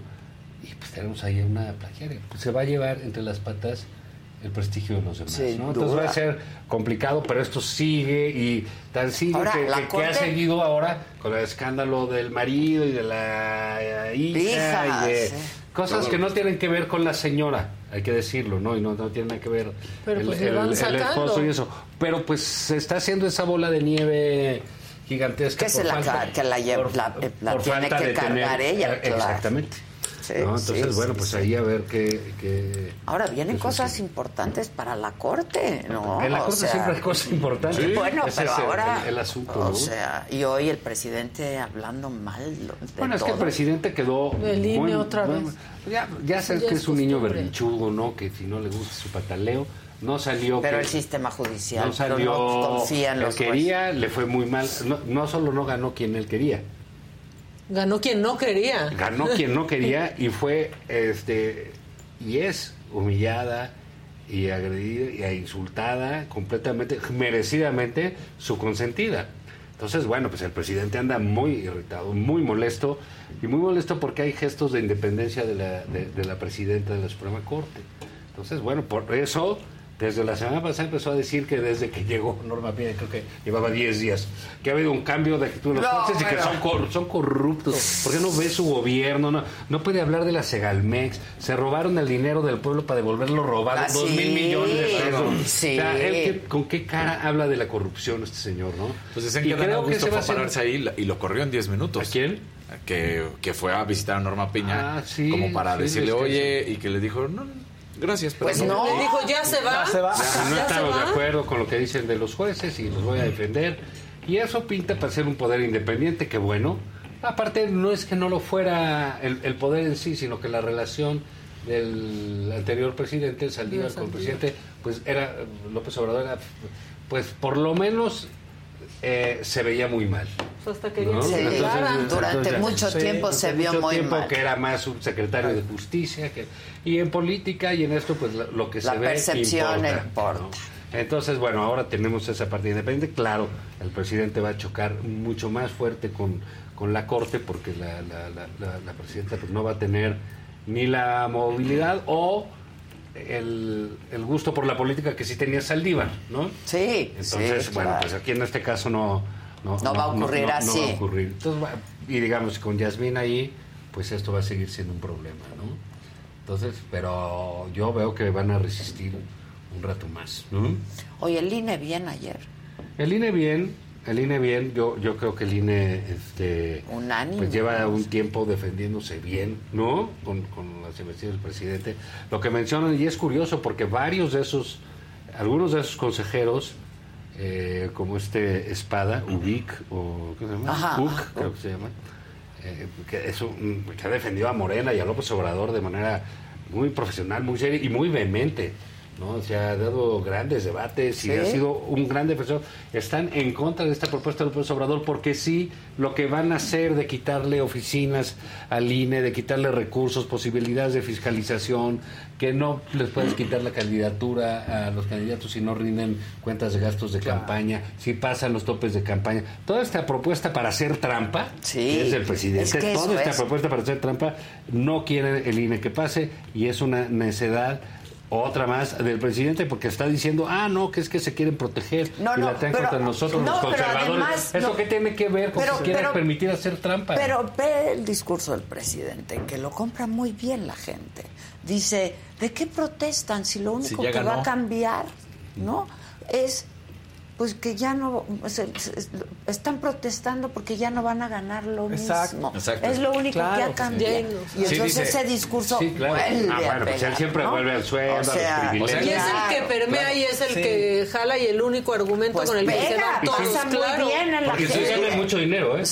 Bueno, pues nomás faltaba Pero, o sea, que pero no, sabemos pues, cuánto ¿por qué ganan, no? podemos pedirles resultados de su trabajo, etcétera. Sí, pero los, re- los recursos que quita son cambian la, la Pero, estructura pero además del- decía, del aparato. el INE no se tocó, es nada más para bajarle el sueldo. Ajá, y es no es que cierto. No, es cierto, les han afectado hasta a ellos, ¿eh? Con las falso. consultas Si el problema fuera el sueldo, pues que se los bajen. Ay, sí, ya, Eso sería ya, muy- claro. muy sencillo, ¿no? Entonces, este... eh, eh, y Gente bueno, de su gabinete se amparó cuando él pidió que todos abajo Que del todos precio. fueran. Y en O sea, el de su se gabinete, ¿eh? ampararon De su muchos. gabinete. de su gabinete. Sí, es, bueno, pero digamos, esas son de las eh, ridiculeces del presidente, pero que esconde, esconde pues realmente lo que están proponiendo, que es la, la posibilidad de hacer trampa. Y en ese sentido, lo que dijo Lorenzo Córdoba ayer es eh, correcto. Está en riesgo la elección del 24. En riesgo. El desarrollo propio de la elección. eh, Todo el y- proceso, todo el Caray, lo- y desarrollo y el lo demás y los resultados. Y los resultados. Entonces, bueno, no estamos, no, no está para ¿Qué el está panorama. viendo el presidente que no vemos nosotros? Pero yo creo que el presidente ve una elección complicada. Pues ¿no? yo creo que sí. Y de porque- entrada ve complicada, el- el primero, la elección en su partido, ¿no? Porque las corcholatas están dando con tubo. Con todo, ¿no? ¿eh? A parecer, Claudia no está muy a gusto, Augusto sí está a gusto, y Marcelo está medio a gusto. No, pero... Y Monreal que ya... Y Monreal ya está disgusto. Ya. No, sí, bueno, pues es que él apostó mal, lo dijimos aquí, ¿no? O sea, pues sí decías, oye, qué bien le apostó al presidente, pero así recuerdo aquella entrevista que le dijiste aquí, ¿qué va a pasar? Y te contestaba con ese Ajá, triple pista que eh, suele manejar. Pescado Y- y-. Y, decíamos aquí, pues bueno, está haciendo una apuesta con el presidente, va a ser muy difícil ganarle. A este presidente, sobre todo, porque Sí. es muy, muy, muy, Muy berrinchudo inteligente y berrinchudo. y sagaz y, y está complicado que se la ganes, ¿no?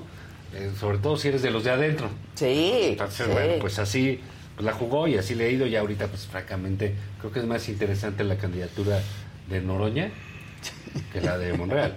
No, Oye, no, yo, yo sí lo creo. ¿Por qué te ríes? Sí. No, Yo bueno. sí, yo sí lo ¿en creo. Creo que Noroña es mejor personaje Estaba que yo pensando en el hijo desobediente, por ejemplo, que, desobediente, pues que iba muy abajo y que nadie lo pelaba Ah, y que pero- no querían que No. fuera él el candidato. Oye, que ya consideres que Noroña lo que dijo es correcto, de decirle, pues por favor, está, presidente, ya deje de traer a la niña de la mano, ya Sí, suéltela. suéltela. O sea, A que- la niña de la mano. Sí, ya, ya. no, como de, tiene que ir a Comandante, por favor, ya. y ayudarle. Y está como, este, ¿te acuerdas cómo llegaban las grúas cuando les daban bonos? Que te llegaban, echas la madre y te enganchaban, cuando el coche en dos segundos, te estás echando un taco y ya, Ah, en esos no, que lo que dejabas el sí. Es más, estabas arriba y ya te habían enganchado. Así llega el presidente y con su grúa levanta a Claudia cada rato ¿no? de, de- de sus errores y, y- incapacidades, ¿no? Y, y, pues su problema este terrible de, de falta de carisma, ¿no? Sí. Entonces, es que es que es muy impresionante, la verdad, porque ah, sí ves que es algo que se necesita a la hora que tienes que Que llenar claro, lugares llenar espacios, y hacer etcétera, ¿no? campaña. y hablar y tener mensajes eh, diferentes Sí, para uno sí, para sí, otra sí. cosa, ¿no? Sin Entonces sí ha sido complicado para él, pero bueno, eso por un lado y por el otro, pues yo lo que veo, por ejemplo, en elecciones es eh, muy muy eh, difícil en términos de la Ciudad de México.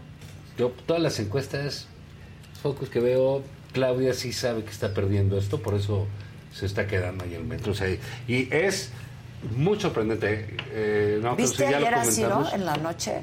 No, yo veo a Adela y... Eso. Muy bien. No, No, es que- necesito ver nada más. Exacto. Bueno, por- por- En eso es haces correcto. bien porque aquí te cuento lo que pasó Así con es, Ciro. así es. Ya para que lo ves tan ¿Para qué ¿qué luego le hablo a Adela? Oye, ¿qué onda con pasó? Joaquín? ¿Qué- ¿Qué qué- Joaquín? No, no, no, no, no. Veo a Ciro. Veo a Ciro. No, este pasó un, un- un muy buen primer, una muy buena primera entrega de un, un reportaje Las entrañas del metro le llamo, ¿no? Y cómo ves que no sirve la comunicación para empezar, ¿no? No, está muy o sea, no hay internet, se les va el internet y luego el DC del DC que se claro. supone que es sofisticadísimo para que los No vagones, ¿no? Se, se, se comuniquen, no jala, no jala. Es que el mantenimiento, aquí en verdad piensan que el mantenimiento. No, hombre, no hay necesidad. No, gastar pero millones. de en mantenimiento, ¿para qué? de un metro muy viejo. Pero mucha gente se compra En algunos ciertos, lados, en otros no, en tramos y en claro. ciertos Bueno, por eso es la línea metro 1 muy le han metido un diablal de dinero Sí. y la cerraron toda. Pues sí. Pues sí, ¿Qué? pero porque que hay que meterle dinero. un caos todo, horrendo en la todo avenida lo que sea un transporte público masivo, uno, requiere subsidio en cualquier parte del mundo. sí, En sí. cualquier parte del mundo.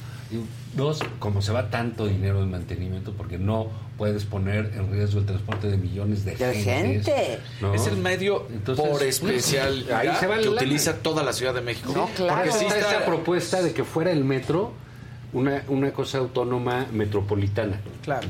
¿No? Porque hay una gran cantidad de personas del Estado de México ¡Que utilizan, y que utilizan el metro ¿no? y el metro llega hacia esos bordes también Sí, eh, sí, sí, y que fuese autónoma y entonces ya no dependes de que ah quítale y pásaselo a al internet de Pepe Merino no todo eso se va para el metro y se va así y así queda ¿no? Y hay ciudades muy complicadas también bueno, pero que la Ciudad de. México es muy o sea, complicada. ahorita fui a Nueva York y me, sub- me trepé al metro y es, o sea, es el Es un metro, o sea, no es puedes comer en el metro. piso, eso está no, puerco, es un pero metro, funciona. Pero Claro. funciona. No pues el Lo aquí que decías de la violencia de subirte sí. al metro a festejar que abres el metro cuando se tienes a 29 personas, 29 Que acaban de morir. No, que en aquí el funcionaba metro. hasta que llegó Claudio Sheinbaum Pero Porque esta- el problema anterior fue hace 30 años. Y ahora solo Sí, nos ¿no? quieren llenar de Entonces, fotos de la Guardia Nacional ayudándole a los viejitos a subir las escaleras cuando tendrían que usar un elevador que no funciona. escalera. una Las escaleras escalera eléctricas que tampoco funcionan. Que no O sea, funcionan. es Pues que es es ilógico. muchas- Y cuando Digo, la Guardia Nacional tendría que estar no en que van a decir- Zacatecas, Aguililla. pero en Sonora, en Sonora. Los datos que veíamos, 6.000 en el metro y 3.000 en Culiacán. Dices, Sí. no, bueno. Para lo del Chapo, Sí. aparte, O sea, Ah, oye, pero o no sea- pasa nada porque igual los descomposturas o sabotajes siguen con la Guardia Nacional Pero ahí. mira, entonces- lo cierto es que esto funcionaba hasta que llegó Claudia. Y eso le va a costar. ¿no? Y les va a costar aquí. Y ya es muy raro que un candidato no tenga el apoyo de el lugar De lo gobierna. donde está, claro. Dos, gobernar la Ciudad de México sí es un, es un escaparate gigantesco, sí te da mucho poder, Pero sí te da mucha también- influencia, pero te cobran Sí, muy caro. muy caro. Y salvo López Obrador, no hay nadie que haya sido candidato a la presidencia, empezar por ahí.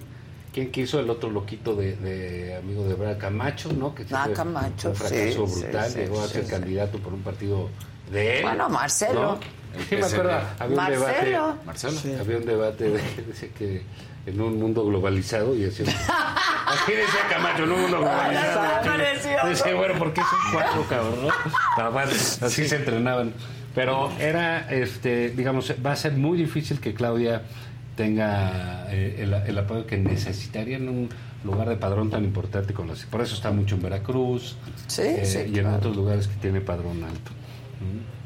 Y Va a estar bueno, muy, pues, sí, va a estar. va a Entonces, estar pero pues sí, el presidente Por algo ve que quiere, ¿qué sabe el quiere- presidente? quiere ¿Qué ve? meter la mano en el INE a ese, a ese nivel, ¿no?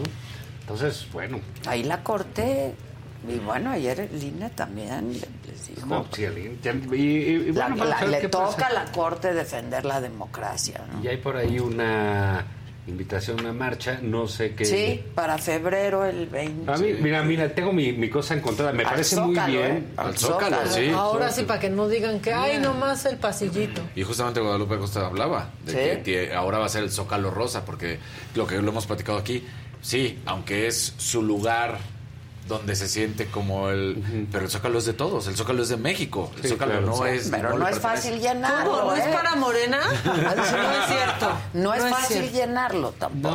No, yo pienso que si salió muy bien una, ¿para qué quiere hacer otra que puede salir mal?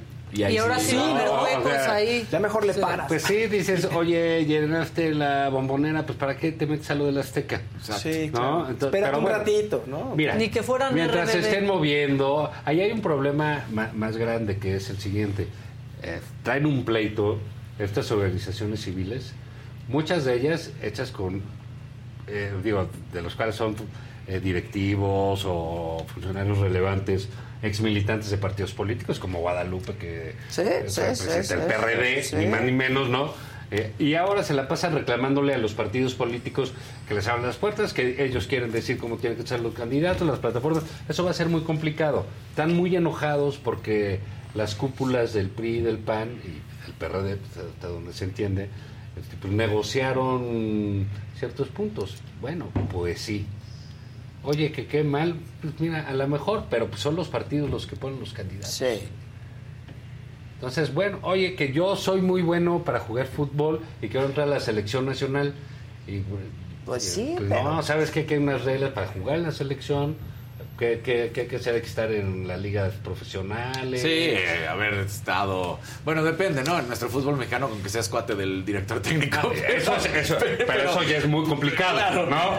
Pero si hablamos de, de otros, tienes que haber pasado por un proceso de diferentes categorías, tienes que Claro. estar justamente dentro de un equipo que ha ganado por lo menos, eh, que ha Sí, no, no, no decir, yo soy bueno y tiene, pues no, mano, no. Que seas Ah, entonces van a perder, bueno, pues mejor sí. pues sí, no, sería pero- novedad, ¿verdad? Pero a lo Claro, mejor, pero son no va a ser por ti, pero ese es el asunto. Entonces, están enojados y quieren, quieren de esa manera mostrar, entiendo yo, eh, que la fuerza es de estas organizaciones y que los partidos no sirven para nada. Es un error. Sí, porque, la- Eh, por porque lo menos estamos en un sistema eso. de partidos. y Exacto. Entonces, es. tendrían que pensarle bien, pero Es el que por el otro lado a mí me parece muy bien que hagan invitaciones, que muevan a la gente, está bien, todo está eso bien. ayuda muchísimo para el ambiente. Y ojalá, ojalá que, No, ojalá que- se que llene tres llene y veces que y- mucha gente y el INE vale vaya. la pena y vale la pena. Y que les dure el enojo otra vez como cierto, mes y no, medio. además no nos sacamos. Esto es contra López Obrador y su gobierno. Sí, Punto. sí, sí. o sea, sí, vayan sí, sí. Y, y sí, pues hay que ir al Defensa del INE, sí, también, pues, defender nuestra democracia y, ¿no? Sí. Sí, ojalá se llene, ¿eh? Ojalá, o lo que sea, pues que vaya la gente, que salga, que se Y como la otra. Eso es importante. Divertidos Sí, sí, sí, y alegres bien, y en familia y, ¿no? Sí, sí, sí. Sí, a, sí. a- a ver qué tal se pone. Y ya el otro ya ¿Qué dijo día que es? también. ¿Me pueden alguien? 28? 26, ¿no? 26 de febrero. febrero Oigan, y es domingo. Última noticia, bueno, noticias de última hora. Sí. Que giraron otra orden de aprehensión en contra de Inés Gómez Montt. Son cuatro. Le están pidiendo prisi- prisión preventiva por defraudación fiscal. Entonces ya tiene cuatro en su contra. Y todo relacionado con el tema de operación con recursos de procedencia ilícita. No, pues Y ya cuatro, ya parece que está juntando ¿Y, y, estampitas. y del marido? Eh, oh, Pues este, ahorita se funciona. ¿no? Sí, de los dos. De los dos, ¿no? De los Este es por 3.6 Seis mil- millones. nada más. ¿no? Delincuencia Nada organizada. sí. Por- estos son solo correspondientes al ISR, Al ISR del de 2017. Imagínate. Bueno, pues va coleccionando órdenes de aprehensión y pues quién Esa- sabe esa ya la está- tengo. Complica el panorama. Pues, pues sí. quién sabe dónde estará. quién sabe dónde Falta estará. sí, Pues, sí. que, la, Sí. ca- que los capturen. Ah, y, Estados y- Unidos. Y, bueno, pues eh, ahí, ahí está Unidos. pendiente. O entonces- Tamaulipas decían que por Sí. allá también. Ah, sí. Decían, no sé, estaban diciendo. Que en una zona exclusiva, Ya. Tamaulipas. Pues bueno, pues quién sabe, pero ¿cuánto tiempo puede subir? Eso, ¿no? Sí. Con ¿Cuántos tantos recursos- niños. ¿Cuántos recursos Bueno, tendría? te puede, si eres No, como el, el- el capo de la mafia con italiana, tantos niños. 30 años, ¿no? Ya- ya- Y con un problema poco. de patria potestad también, ¿eh? También, claro. Así tenían muchos. Claro. Ah, es cierto. Sí. O sea, claro. porque esos niños tienen otro Otro papá. papá, claro. Que Pero lo hasta donde, si no me equivoco, ver. tiene ella más órdenes de prisión que el, que el, que el Javier esposo que era Díaz. el... ¿Ah, sí? No, ¿cómo se llama? El, el No, no, el ex esposo es Javier Díaz. Javier el Díaz, otro no, es el otro, Víctor, el- Víctor Manuel Álvarez, Álvarez Puga. Álvarez Puga. Creo que ya tiene más Ah, sí. cargos que Álvarez Puga, ¿no? Cosa que... ¿Y su fundación Híjoles. seguirá trabajando? Híjole. Tiene una fundación. ¿De? Pues no ¿De sé, qué es su fundación? Fundación Inés Gómez Montt. Ya. Pues no, no creo. Yo No, pienso no, que tampoco. Sí necesitarías muchos recursos, ¿no? Para estar Oye, ¿y ungiendo. ¿cómo has visto Los el tiene. juicio del siglo? Este, pues apenas empieza. Sí. Mira, hay que decir que es un asunto muy relevante. Muy relevante. Eh, y que no está padre para México, ¿eh? Yo no sé por qué les da tanto gusto a muchos, ¿no? Porque pues, es un juicio donde cualquier cosa que se invente sobre el país ahí va a salir, Qué ¿no? exhibida, qué Entonces, sí, la eh, es un golpe político muy duro al, al sexenio de Felipe Calderón. Sí. Eh, pues, también estuvo en el de Fox, ¿no? O sea, Genaro fue un funcionario de primer nivel en política de seguridad de nuestro país. Dominaba... Muy eh, buen policía, además. Sí, Muy bueno, buen policía. la, la cosa es pues adiestrado por los gringos, Pues por sí. la- el FBI, por la CIA, este, por la DEA. Muchos, te- muchos pensaban que era gente de la DEA Sí, realmente, ¿no? sí, que era un gringo. trabajaba para Sí, que era un ellos, gringo que estaba ahí eh, este, Infiltrado. ¿no? Y bueno, pues, son ellos mismos los que lo agarran. El, el juicio hay que decirlo, ¿no? Hay que, hay que, tra- hay que entender que no es un juicio que se hace eh, pues como a la mexicana, digamos, como esperaríamos nosotros. Uno, nada más lo pueden enjuiciar por cuestiones cometidas en Estados Unidos. Sí, claro. O sea, Lo de México que es de le México. están diciendo, oye, que él se llevó una lana de quién sabe dónde, de aquí, de... Ah, bueno, eso no está juicio. Eso no está con nosotros. Oye, que aquí que dice el peje que se robó 700 Sí, millones, sí. que no sé de dónde Que los va a saca pedir de 700 regreso. millones, que ha de ser de sus sumas, de que los 2000, del avión, de Sí, sí, sí. esa Menos mentecita siete febril más que dos, tiene. sí. Sí, dos que llevábamos, Sí, menos ya. cinco, ¿no? Como Peña, ¿no? En el abaco. Sí, como Peña. Bueno, menos cinco. ¿no? Entonces, sí, eh, pues eso no va a pasar, eso no va a suceder en nuestro juicio. Dos, normalmente ponen los eh, testigos más relevantes, los fiscales, al principio. ¿no? El caso del Grande, Del pues, Grande. es un eh, criminal eh, reconocido, pues confeso en, en muchas cosas Detenido por García Luna. detenido por García Luna, etcétera, pues que bueno, no es factible en este tipo de juicios presentar muchas pruebas, digamos. Tú puedes decir, el presidente tiene un nexo con la familia del Chapo, presidente López Obrador, y enseña la foto con Sí, el sí, presidente sí. con la mamá del Sí, Chapo. Y claro. entonces dice, ah, Ah, entonces un, jurado dice, ah, Vamos ahí a ver, estaba, ahí ¿no? Entonces sí. Sí, porque ahorita Bueno. solamente son las- Dichos. los dichos. Aquí, eso, Claro, no, aquí eso no va a pasar, yo creo. No, Y ayer no se desestimaron muchas. No por la inocencia de género, Sí, me precisamente porque, claro, por, su, por su inteligencia. Claro, no creo que claro. vaya a tomarse una foto así. Entonces, eso no creo que vaya a pasar. El juez desestimó a otro Sí, Testigo, que compró los Al gallos. futbolista. Sí, futbolista o algo así. Sí, Sí, así le había dicen. comprado los gallos. que es narco y luego se dedicó a vender droga en Nueva York y toda la cosa, ¿no? Tipazo. Entonces, este, el juez dijo, no, ese ni me lo traigas porque va a ser una perdedera de tiempo. Pues es que. Entonces va a ser muy... Necesitan eh, otra serie de, de- de- de elementos que puedan ayudar al jurado a decir, ah, bueno, si eso dijo el grande y me trajeron a este otro cuate que fue el que vendió la coca Que y sí, que este sí. recibió en el almacén y entonces a ver si así van eh, eh, Hilando, ¿no? hilando y concatenando hasta, hasta llegar a, a una prueba. Entonces, suena eh, complicado. Ahora, las fiscalías estadounidenses, concretamente la de Brooklyn, ¿se acuerdan ustedes de esta serie buenísima de Billions? Sí, Sí, claro. sí, sí. Con Paul Sí. Giamatti. Con, con Sí. Giamatti. Bueno, Amo a Paul todo Giamatti el todo. pleito de. Giamatti era para ser fiscal de distrito Sí, Ahí. en Nueva York. Ahí. sí, en Nueva York. Porque ahí no dependen, no le reportan al fiscal general, la, la No, no. Entonces tienen un poder, son los que metieron a Trump a juicio, los que están Sí, los políticos, sí, sí, los sí, que sí. agarran al Chapo, los meten en ese... Entonces es, es bien difícil, tanto los fiscales tienen mucho poder ahí, ¿no? Porque ganan creo que el 85% de las cosas. Que, o sea, todo lo negocian. Lo que no se logró ganan el 85% Por de los ciento de los casos. casos.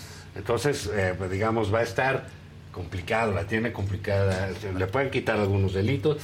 Son dos meses más de juicio. de Entonces, vamos, Vamos a a- tener para rato, eh, para rato de esto, ¿no? Pero no deja de ser. eh, Prueba fehaciente no hay hoy en día. No, y no creo que se. Incluso ¿No lo dijo el lo- presidente. o sea, ¿no crees que haya No, con yo qué creo- documentar? Yo, mira, con este tipo de asuntos, de lo que yo he visto y lo que he leído, es, es que no hay, eh, es muy difícil tener las pruebas eh, documentales, ¿no? Sí, Decir, pues mira, sí. ¿qué está recibiendo? Si qué- son pros. pues Exactamente, pros, ¿no? Entonces, por eso... Dependes de testigos, ¿no? De Exacto, varios que por eso el valor al testigo presencial. Los fiscales, hoy leía un, un- un- un hilo de alguien muy bueno, no, no recuerdo qué, que fue corresponsal de, de proceso, que decía, por eso los fiscales siempre empiezan presentando a su testigo diciendo, él tiene tal acuerdo para Claro. obtener una pena de... de- Sí, de- sí, se sí, le sí, tienen sí. que avisar al jurado. Que hay ¿no? un acuerdo Que hay un con acuerdo para que eso Para bajarle su sentencia, para que no... o para que eso Para que pese en la mente de, a la hora del del juicio, juicio, decir, bueno, este- del jurado. Sí. El propio Grande jurado. dijo, bueno, yo no tengo, ya, yo ya salí libre, mi esposa y mi hijo son, creo que, norteamericanos, y, o sea, como él diciendo, yo ya no tengo beneficio que obtener, pero pues sigue pagando que es su- Claro. sus negocios. Entonces va a ser un caso, eh, yo pienso algo, ¿no? Yo ayer le decía a un Chairo, le dije, mira, pues sí, lo que quieran ustedes, sí, que Calderón, sí, que Genaro, sí que... Porque no se olviden, ¿eh? Cuando él era director de la AFI, Genaro, sí. el secretario era Alejandro Gertz. Sí, era el secretario de Entonces, mucho cuidado con las bolas ahí que tiran, ¿no? Sí, sí. Lo que es clarísimo es, ni el señor Durazo, ni la señora Rosa Isela, eh, ni el almirante, ni Luis Crescencio Sandoval, nadie de esos va a pisar Estados Unidos cuando acabe este gobierno, ¿eh? No. No. No, no, no, no, pues si el general se fue, pues iba a Disneylandia.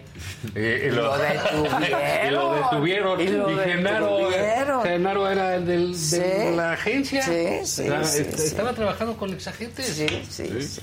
Entonces, bueno, pues ahí el costo es generalizado. ¿no? Yo, yo no sé por qué les da tanto gusto y tanta alegría. Entonces, bueno, va a estar complicado, eh, pero pues interesante.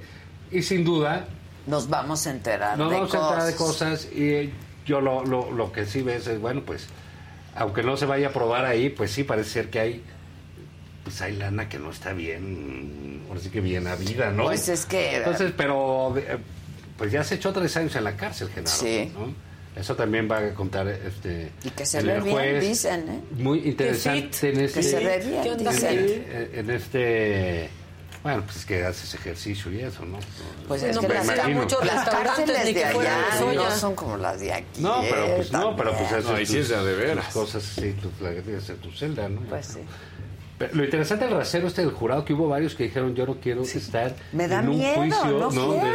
ese, de, de este tipo, ¿no? Me da Entre miedo. ex policías y Pues han visto muchas películas, Sí. No, pues bueno, no, sí es y es la vida ustedes real. quisieran, Pero yo sí- para O sea, nada. las Sí. películas se quedan cortas Sí, a sí pasa. la vida real. sí pasa. Claro. Y si sabes poquito de lo que ha pasado en México, No, sí o sea, está fuerte. no acepto. Vamos Entonces, a ver bueno, qué pues pasa. eso sí va, va, va a seguir Pero sí dando... hemos estado bien atentos. No, hoy no, hoy no hay porque No, hasta el lunes, uno, creo, ¿no? sí, porque uno, Uno de de los, los jurados, jurados tenía, un boleto para ir a ver el A los Celtics. Sí, los- tenía partido. tenía partido. RBD. Y los viernes, Tú dices ¿Qué quieren ir a ver RBD, no? y los viernes no hay. No, pues No hay. el lunes y, y ya, pues a ver qué... eh, Nos a, a ver dejan qué la- pasa, pero va a ser interesante. Y digo, es un tema de información, pues... Pues hombre, a ver, hay una fuente de información. Sí, sí, sí, sí. Y el presidente diciendo que los medios no nos ocupamos de- del caso y nos hemos estado ocupando. Los bueno, Mira, no, es y que el no hay que- presidente es que- pasó es que- una nota. No, te- del- no sé si te acuerdas, en el, Jesús 2000, en el 2006 se estaba filtrando el Papa, el, este, el polaco. Juan Pablo Lech- II. Lech Wal- Lech Walesa. Este. Lech Walesa, no, sí, Lech sí, Walesa. sí. Carol Wojtyla. Carol Wojtyla, o sea, perdón. no. Wojtyla, Wojtyla. Wojtyla. Eh, Juan Pablo II, y estaba muy Sí. mal de salud. Y, y- y, eh, pues era una nota internacional Sí. todo el tiempo ahí. ¿eh? que No no te despegabas. Además llevaba pues, veintitantos años como papa, ¿no? Sí, Era un sí. montón. Y era un personaje Y muy era un carismático. personaje ¿eh? muy relevante. personaje muy querido en Mucho México más allá también. de la fe Sí, también. sí, sí. o Y sea. entonces eh, eh, López Obrador en ese entonces se quejó de que los medios le daban más cobertura al Papa que a él. Que su campaña. ¿Cómo se atreve? No, bueno. Ah, de- No, digamos, pues ya, es que luego se bueno. olvida, pero pues, uno sí lo lleva Sí. siguiendo varios años. Y sí, chale, o sea, que hay cosas que no te sorprenden. Sí. ¿No? Dices, pues esto ya. Lo ha hecho, lo ha Sí, dicho. se compara lo- con Jesucristo, se enojó porque se siente más importante que el Papa. Pues bueno, Sí, ¿qué haces sí, con sí, gente sí. así? Sí. ¿te acuerdas cuando se iba a morir? Cuando estaba muy enfermo. Era... Boitila, sí. Sí. Y todavía vivió un rato sin mal. ¿no? Sí. Ya mal, ¿no? Muy mal. Sí, estaba muy mal, Tenía sí. Parkinson, Sí, sí. ¿te acuerdas? Sí, muy mal. Pero era un, un papa súper carismático. y Más, Sí, y aquí en México fue. Muy querido. Aparte rompió la, la, y pues, vino la varias saga veces. Varias veces. Esta secular de papas italianos, ¿no? Sí. Y sácales realmente es una movida súper grilla. Y- y- y- Ponen a uno del bloque del este, ¿no? El- el- el- Sí, sí, Que sí. hace, todo dice, pues hace, me acuerdo con Reagan y todo, y aprietan, Cambian aprietan, todo el mapa sí, Sí, sí, sí. geopolítico, sí, sí, sí. Sí, vino. pues, pues era Va- padre, digo, vino nos tocó de varias chavos, veces. ¿no? Sí, bueno, a mí me A- a tocó mí la primera cubrir también. en las en las Tú ya cubrías, las pero yo estaba en la postas. secundaria. Cállate, cabrón. no me acuerdo Todavía cuál. creo que salías con No. Sabludowski.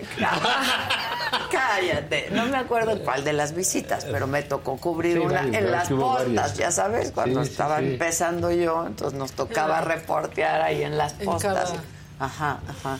Sí, pero era un gran personaje. Sí, súper personaje. sí, Actor, esquiador de joven. Soldado. Sí, sí, guapote.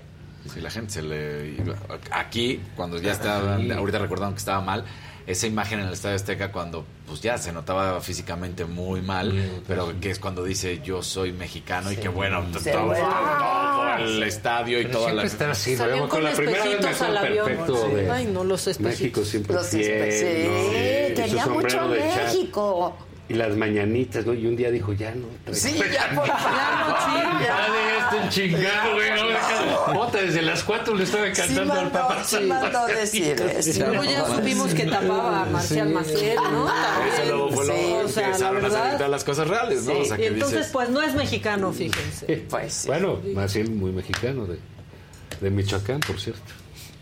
De Michoacán. Sí, sí, Marcel Maciel. Mira, Entonces pa- ya. paisano de Pero Calderón. sí, bueno, y, sí, y de Sí. grande. y de- Y- de la tuta. El futbolista no. y de la tuta. Y ya. Bueno, pues vamos a estar atentos al juicio el lunes. Yo- Al juicio y a lo de la señora, ¿no? Porque esto no se acaba, lo de la es que señora lo de la señora, pues yo creo que ahí se va a quedar y yo no sé cómo, como un voto en la corte, ¿cómo lo valida? Bueno, pues no, no, lo- no lo sé, o sea, es algo que la Corte pues, hiciera un manifiesto pues, de orden político porque no tiene elementos para sacarla, Sí, ¿no? sí. O sea, lo que es la UNAM, la cosa de la bola está en la UNAM, ¿no? Pues que ya no se tarde mucho la UNAM, ¿eh?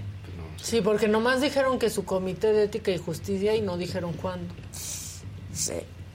Bueno, Solo dijo pronto, Enrique Grau. Pues bye. tesis.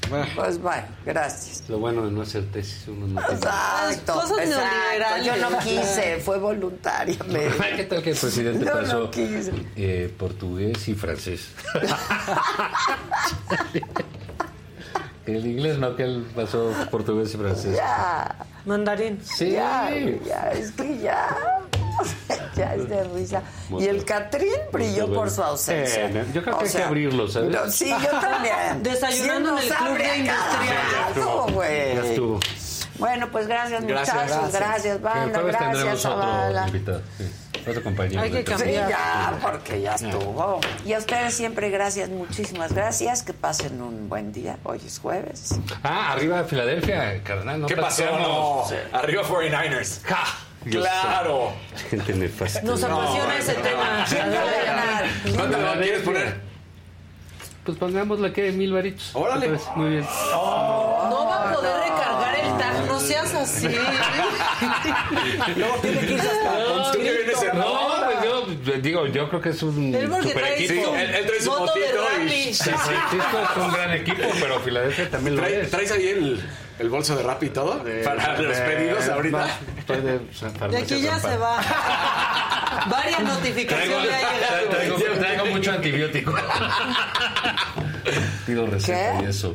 San Francisco es la mejor defensa No de la te NFL. Bueno, pero ve la ofensiva, te, te voy a mandar, ahorita das tu ¿Sí? teléfono. Nuestra ofensiva está bárbara. Jalen Hurts No, es no va a ser un quarterback día de móvil campo que le- para ustedes. ¿eh? No, no le cuesta trabajo. A San Francisco, su móvil. tesis. Y del otro lado, en Cincinnati, yo veo. Mil pesos y vitacilina. San Francisco, Cincinnati, el Super Bowl. Pero bueno, ya estás. No, pues ahí Te veremos. traes tu Bueno, lanita, ¿eh? Cincinnati, para que pase algo emocionante en Cincinnati. Te puedo dar unas joyas de las que hay que nada más no salen. Esperen, esperen. Ah, que una, una canasta de tacos, dice el Kevin. Ah, pues que Kevin, una mira, mira. canasta de tacos. ¿Qué? No, güey, ya apostamos él y yo. Ya No, viste. es aquí, no. ¿Qué O sea, póngale, beneficio ¿no? nos trae? Un pomo. El Canelo, míralo, anda con todo. Míralo, el canelo, ¿eh? ¿Qué hizo? Ya anda va a ser actor y así. Ah, está bien. Órale, la mirada. Velo. En lontananza, sí. Mm, qué interesante. Cállese. mm. Es que acuérdate de la mano. Entonces ya Bueno, está hasta entrenando otra vez. Bye, gracias. Bye. Cuídense, valen mil. Nunca. Ese güey encabronado si te haces un lado. Ah, no sé. Ay, no, pues Hasta cómo Messi no. No, hasta O sea, Messi, hasta Messi. Órale. Oye, pero... ¿Qué, ¿Qué pasó? ¿Qué? Está temblando.